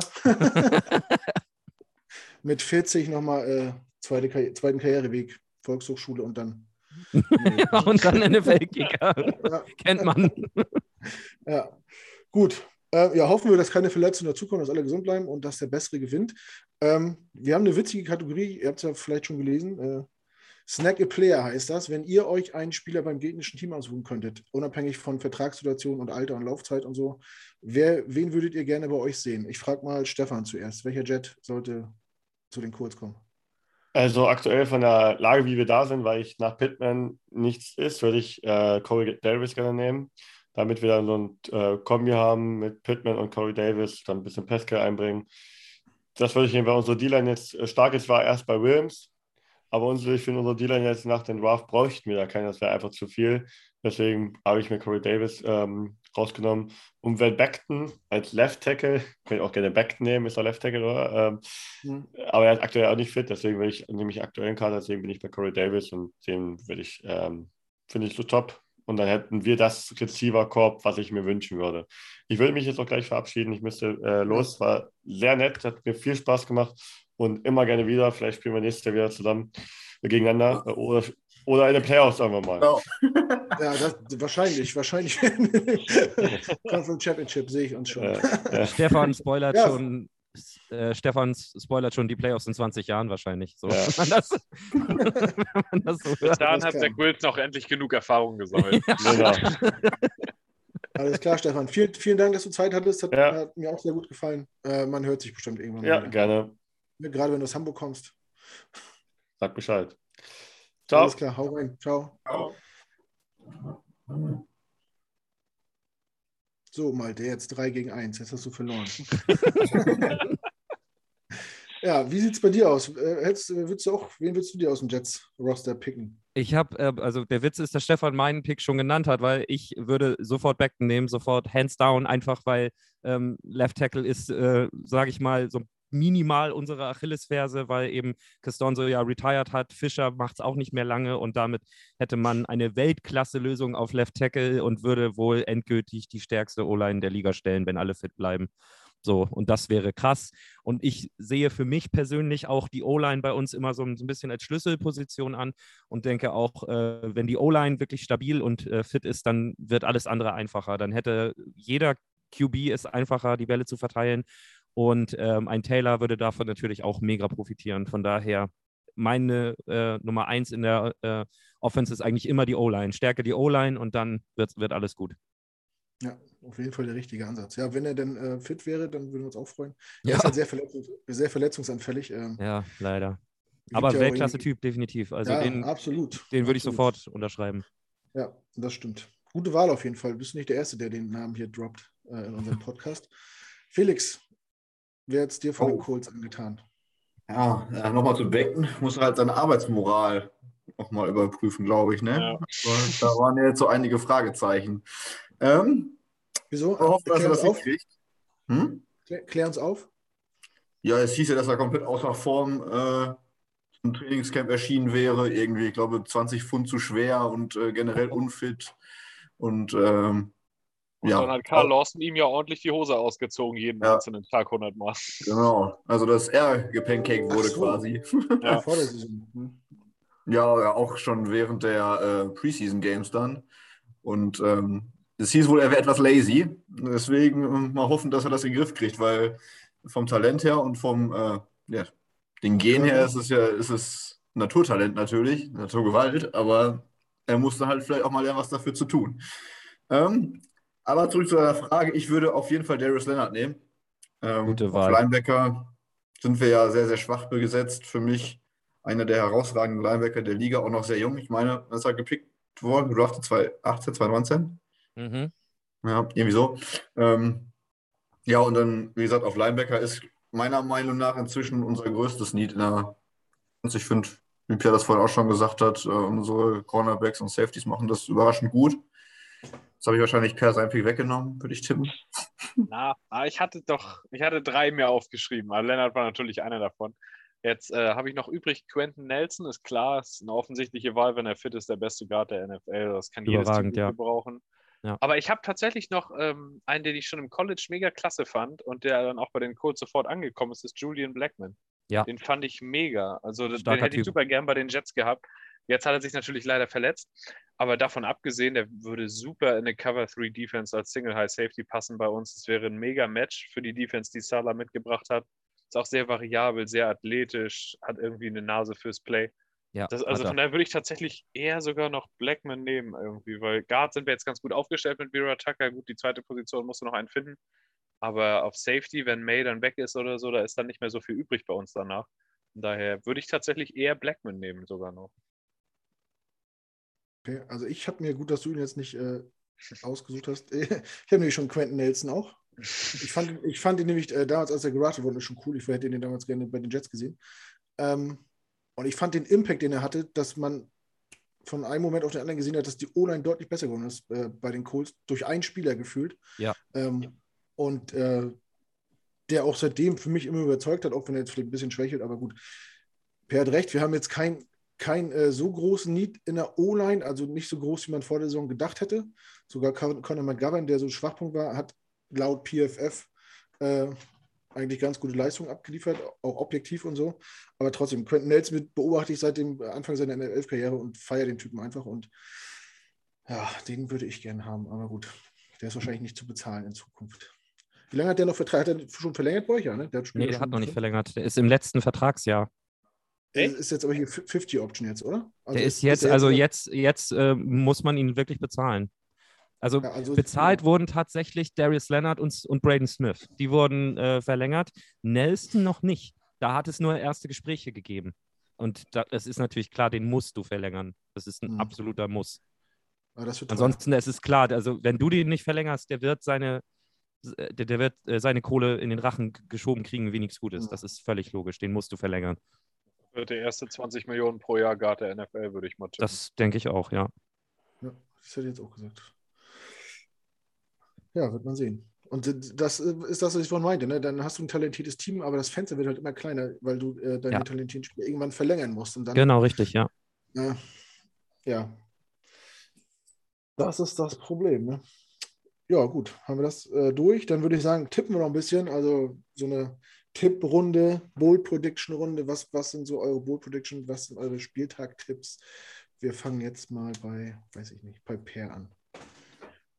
Ja, ich bin ja immer noch so euphorisiert von dem Auftritt von Mike White. Also, ich weiß nicht, irgendwie, ah, ich habe im Gefühl, dass der noch was im Köcher hat. Also, und jetzt gut, danach spielen wir gegen die Bills, da gibt es wahrscheinlich, hat er eh keine Chance, egal wie gut er den Tag spielt, aber gegen die Colts, ich weiß auch nicht, irgendwie, ich habe so das Gefühl, dass da was gehen könnte. Ich meine, gut, das Gefühl hatte ich auch nach dem ersten Sieg gegen die Titans und danach gab es ja gleich das böse Erwachen hinterher. Aber ich Mhm. glaube tatsächlich, dass das Thursday Night Game, beide Defenses sind eher so tagesformabhängig. Die Offenses dafür können aber beide was aufs Board bringen, wenn sie wollen. Und daher tippe ich ähnlich wie das letzte wie das Spiel gegen die Bengals, so ein knapper irgendwie 30-28 Sieg für uns. Mhm. Hast du noch irgendeine Bold Prediction, die du hinterher schieben willst? Bold Prediction. Musst du nicht. Musst Ja, ich du überlege gerade. Also, wenn, dann muss ja mit White White zu tun haben. Ich glaube ehrlich gesagt, dass er wieder für 300 plus Yards wird. Ich weiß jetzt nicht, wie bold das ist, aber für äh, die ersten beiden Starts seiner Karriere über 700 Yards zu kommen, wäre natürlich auch schon recht viel. Ordentlich, auf jeden Fall. Hm. Ich lasse es gelten. Eine Predict habe ich voll vergessen, mir zu überlegen irgendwie. Da hast du mich jetzt keine. Ja, ich ich finde es ja, ich find's ja auch albern, aber wir haben das hier mal aufgeschrieben, dann müssen wir es auch durchziehen. Tut mir sehr ja, leid. Gar keine Frage. ja, so weit habe ich nicht runtergescrollt. was, ein, was ein Allmann ist, der hält sich an seinen Ablaufplan. Ja. Felix, wie ist es bei dir? Wie tippst du das Ja. Spiel? Ich glaube auch, dass es knapp wird. Äh, Ich glaube, ich gehe trotz Euphorie trotzdem erstmal davon aus, dass die Colts das trotzdem gewinnen werden. Ich sage äh, High Scoring 34, 31 für die Colts. Und als Bold Prediction sage ich, dass Elijah Moore sein erstes 100-Yards-Spiel macht und äh, einen Touchdown fängt. Okay. Ja, das ist ja, könnte, ja, lasse ich auch gelten. Malte, Von mir aus sage ich dann auch zwei Touchdowns, wenn es dann boldiger wird für dich. Ich will meine auch noch upgraden. Mike White wirft für mehr Yards als Carson Wentz. So. Ja, okay, das ist. Ja. Obwohl Carsten nicht für, nicht für viele Yards bekannt ist. Er hat es in letzter Zeit eher so gemacht, dass er ähm, sehr viele PI-Strafen, sage ich mal, rausgeholt hat. Und dadurch sind, Ja. sind die Yards natürlich extrem in die Höhe geschossen, aber die werden ihm ja nicht angerechnet. Der patentierte Underthrown Deep Ball für die PI dann am Ende. Also, also Carsten, Carsten hat, das, hat das eigentlich immer so gemacht, dass er, ähm, er hatte immer so zwischen 150 und 200 Yards. Es war nicht besonders viel, was er geworfen hat. Aber die, die Leistung an sich war halt nicht schlecht, muss man ganz ehrlich sagen so. Ähm, ich glaube, ich habe in unserem Cast gesagt 35 zu 28 für die Colts und meine Bold Prediction war in dem Fall, dass Michael Pittman zwei Touchdowns macht, dass, dass Taylor zwei Touchdowns macht und dass Darius Leonard ähm, eine Interception fängt, damit die Streak weitergeht und dass, lass mich mal überlegen, dass ähm, Quitty Pay oder Dayo oder Yingbo äh, ein Fumble produzieren. Ich glaube, das ist bold enough, oder? das stimmt. Kann man sich Das alles gar nicht merken. Das, das hätte ich mal mitschreiben müssen. ja. Gut, äh, ich sage, wir gewinnen 31, 28 und Bold Prediction bei mir wäre, Michael Carter äh, hat mehr als 200 Yards kombiniert und wir gewinnen den Turnover Battle. Letzteres glaube ich irgendwie auch. Ja. Heißt aber Das nicht, dass wir gewinnen. Das Aber auch also- das habe ich dieses Jahr schon öfter gesagt und es ist eingetreten. Ähm, ja, das war es eigentlich schon, zumindest was mein Ablaufplan angeht. Habt ihr noch irgendwas auf dem Herzen? Wollen wir noch über irgendwas sammeln? Oder Malte, hast du noch Fragen? Interessiert dich noch irgendwas brennend? Alles gut. Wir sitzen jetzt hier bestimmt ja auch schon äh, fast anderthalb Stunden. Das stimmt. Aber Da das ist, glaube ich, ziemlich viel besprochen. Wir sind ja auch, wir haben ja auch die komplette NFL an sich mal äh, gestriffen und haben ordentlich äh, auf die Tonne gehauen. Von daher, ich glaube, da kann man wirklich alles abstreichen. Ein Rant war dabei, alles okay. So. Schnell, wann, wann, wann, kommt denn, wann ist denn euer Podcast online? Ist der schon online? Das Problem bei uns ist immer, dass wir ja, ähm, wir müssen das ja quasi ähm, separat produzieren. Wir bearbeiten den Cast und äh, danach ist es so, dass wir ja noch diese Spots machen müssen, diese Werbespots. Ja. Die ja. werden ja separat produziert. Und Ja. deswegen ähm, müssen wir da noch einen Weg finden, da ein bisschen effizienter zu werden, weil wir meistens irgendwie montags oder dienstags aufnehmen und dann kommt da trotzdem meistens so. Also wir hatten das auch schon, dass er zehn Minuten vor Spielbeginn erst rauskam, so nach dem Motto, das ist, das ist nicht cool, da müssen wir irgendwie ein bisschen effizienter werden. Aber wir hoffen, wir hoffen, dass Stefan morgen dazu kommt, den zusammenzuschneiden und ihn mir dann zurückschickt, damit ich ihn veröffentlichen kann. Sagen wir es so. Okay. Ja, ich, ich gucke nämlich schon jeden Tag bei Google Podcast und ich finde den nicht. Deswegen. Ich höre ja auch immer gerne die Meinung anderer, gerade so äh, der Teams, die man, die man gerade spielt im nächsten Spiel. Gut. Ja, also zu den, also der, genau, der, der äh, Podcast, der sich mit den Jets beschäftigt, der ist auch noch nicht draußen, der würde dann morgen rauskommen. Hm. Aber wer, was draußen ist, ist halt äh, unser Ding über die Titans. Also, da kommen wir erstaunlicherweise zu dem Schluss, dass die Titans nicht unser Lieblingsteam sind. Und wir das auch gar nicht so toll finden, wie die Football spielen. merkwürdig. Sag, also ganz, ganz strange, also ganz, ganz merkwürdig, ja. also ich spiele ich spiel gerne gegen die Titans, also zumindest wenn es immer so ausgeht wie beim letzten Mal. Gut, ähm, ja, sind wir durch soweit, wenn Per und Felix nichts mehr haben. Dann möchte ich an dieser Stelle noch mal kurz erinnern an unsere nächsten Fan-Treffen. Äh, und zwar eins ist im Januar, das ist noch ein bisschen hin, in Frankfurt Anfang, äh, Anfang Januar. Und dann sind wir am 28.11. in Berlin in der Wilma in Wilmersdorf Sportsbar. Auch wenn uns jetzt Colts-Fans zuhören, die äh, aus und um Berlin kommen, seid ihr herzlich mit eingeladen. Wenn ihr Interesse habt mitzumachen, dann meldet euch gerne bei uns. Äh, das wird so ein großes Watch Together. Da, das ist eine Sportsbar, da gucken sonst immer die, die Panthers und die Falcons so aus Berlin und manchmal sind ein paar Dolphins dabei. Und diesmal haben wir gedacht, wir kommen auch und das soll so ein bisschen größer aufgezogen werden, ein bisschen organisiert mit, äh, mit Menü, das es gibt. Also ja, vielleicht werden noch Gäste eingeladen, vielleicht gibt es noch ein Windspiel. Die Leute sind heiß und plan und plan und plan. Und wenn jetzt ein Kurzfan dabei ist, der auch Bock hat, äh, mit dahin zu kommen, da sind, glaube ich, sechs, sieben Fernseher, da werden mehrere Spiele gezeigt, dann meldet euch gern bei Interesse. Ähm, wir können euch bei Malte melden, der hat auch meine, meinen, meinen Kontakt auf jeden Fall. Ja. Ähm, wird es vielleicht nur der, mit der grüne Raum ein bisschen blau wird oder so. Mal gucken. Seid ihr auf jeden Fall gern gesehen. Es ist keine geschlossene Veranstaltung, kann jeder kommen, der Bock hat. Bescheid sagen wäre gut, wegen Planung und so, ne? Klar, machen wir. Wenn, also wenn da jemand Interesse hat, dann leite ich das gerne weiter. Da fällt mir noch eine, eine Geschichte dazu ein. Ja. Nämlich, ähm, ich habe mit Stefan damals in Hamburg in der Sportsbar, die er ausgesucht hatte, haben wir damals das, ich weiß gar nicht, war das das Championship Game gegen die Kansas City Chiefs geguckt und wir waren die einzigen beiden Colts-Fans. Okay. Und das war so eine insgesamte Sportbar, wo halt viele verschiedene Trikots dabei waren und wir waren halt die einzigen beiden blauen. Und nach ungefähr zwei Quartern wurde nur noch mit, mitleidig rübergeguckt und, und Stricke gereicht, so nach dem Motto. Ja, ja. Weißt du noch, in, welch, in welchem Laden das war? Ich weiß es nicht mehr, aber Stefan weiß es vielleicht noch. Er hat den Laden ja damals ausgesucht. Aber es war, also wir hatten trotzdem unseren Spaß, wir haben halt trotzdem was Cooles draus gemacht, aber die Colts sind halt hemmungslos baden gegangen gegen Kansas Ja. City damals, das weiß ich noch. Ja, können wir vielleicht äh, nach Aufnahme nochmal quatschen. Ich, also ich Ja. komme auch hier aus Hamburg, vielleicht trifft man sich ja mal irgendwo zum Football gucken. Ja, können, können wir gerne mal machen. Gut, ja, machen wir gleich. Äh, wir sind auf jeden Fall durch. Ich bedanke mich bei unseren Gästen, bei Stefan nochmal, falls er es nochmal anhört, äh, bei Malte, bei dir, dass es geklappt hat, auch im Vorfeld mit der Planung und Organisation. Super. Äh, vielen Dank an Per und Felix, äh, unsere Jungs. Ähm, schön, dass ihr auch Zeit hattet. Hat mir wie immer sehr große Freude gemacht. Ähm, ich hoffe, es hatte jeder Spaß beim Zuhören, der es bis hier gehört hat äh, oder beim Zusehen. Folgt uns gerne auf unseren sozialen Kanälen bei Twitter, bei Instagram, bei YouTube, bei Facebook, bei Telegram. TikTok muss unser Telegram. Telegram. TikTok muss unser Malte noch in Schwung bringen. Da müssen wir noch einen Aufnahmetag machen für ein paar witzige Clips. Ähm, ansonsten schreibt uns gerne was in die Kommentare. Lasst ein Like bitte da, wenn es euch keine Umstände macht. Ähm, gebt uns Lob, gebt uns Kritik, damit wir äh, uns auch weiterentwickeln können. Äh, allen schönes Spiel am Donnerstag oder Freitagmorgen. Ein, äh, denkt dran, 1.20 Uhr. Die USA hat die Uhr noch nicht umgestellt. 1.20 Uhr. Ähm, ja, den Kurz auch ein schönes Spiel, noch eine gute Saison, viel Erfolg weiterhin. Vielen Dank nochmal fürs dabei sein und äh, vielen Erfolg weiterhin auch mit eurem Podcast-Projekt. Und ja, dann sind wir raus und ich verabschiede mich äh, wie immer mit einem freundlichen Jet ab. Ciao, ciao. Ciao.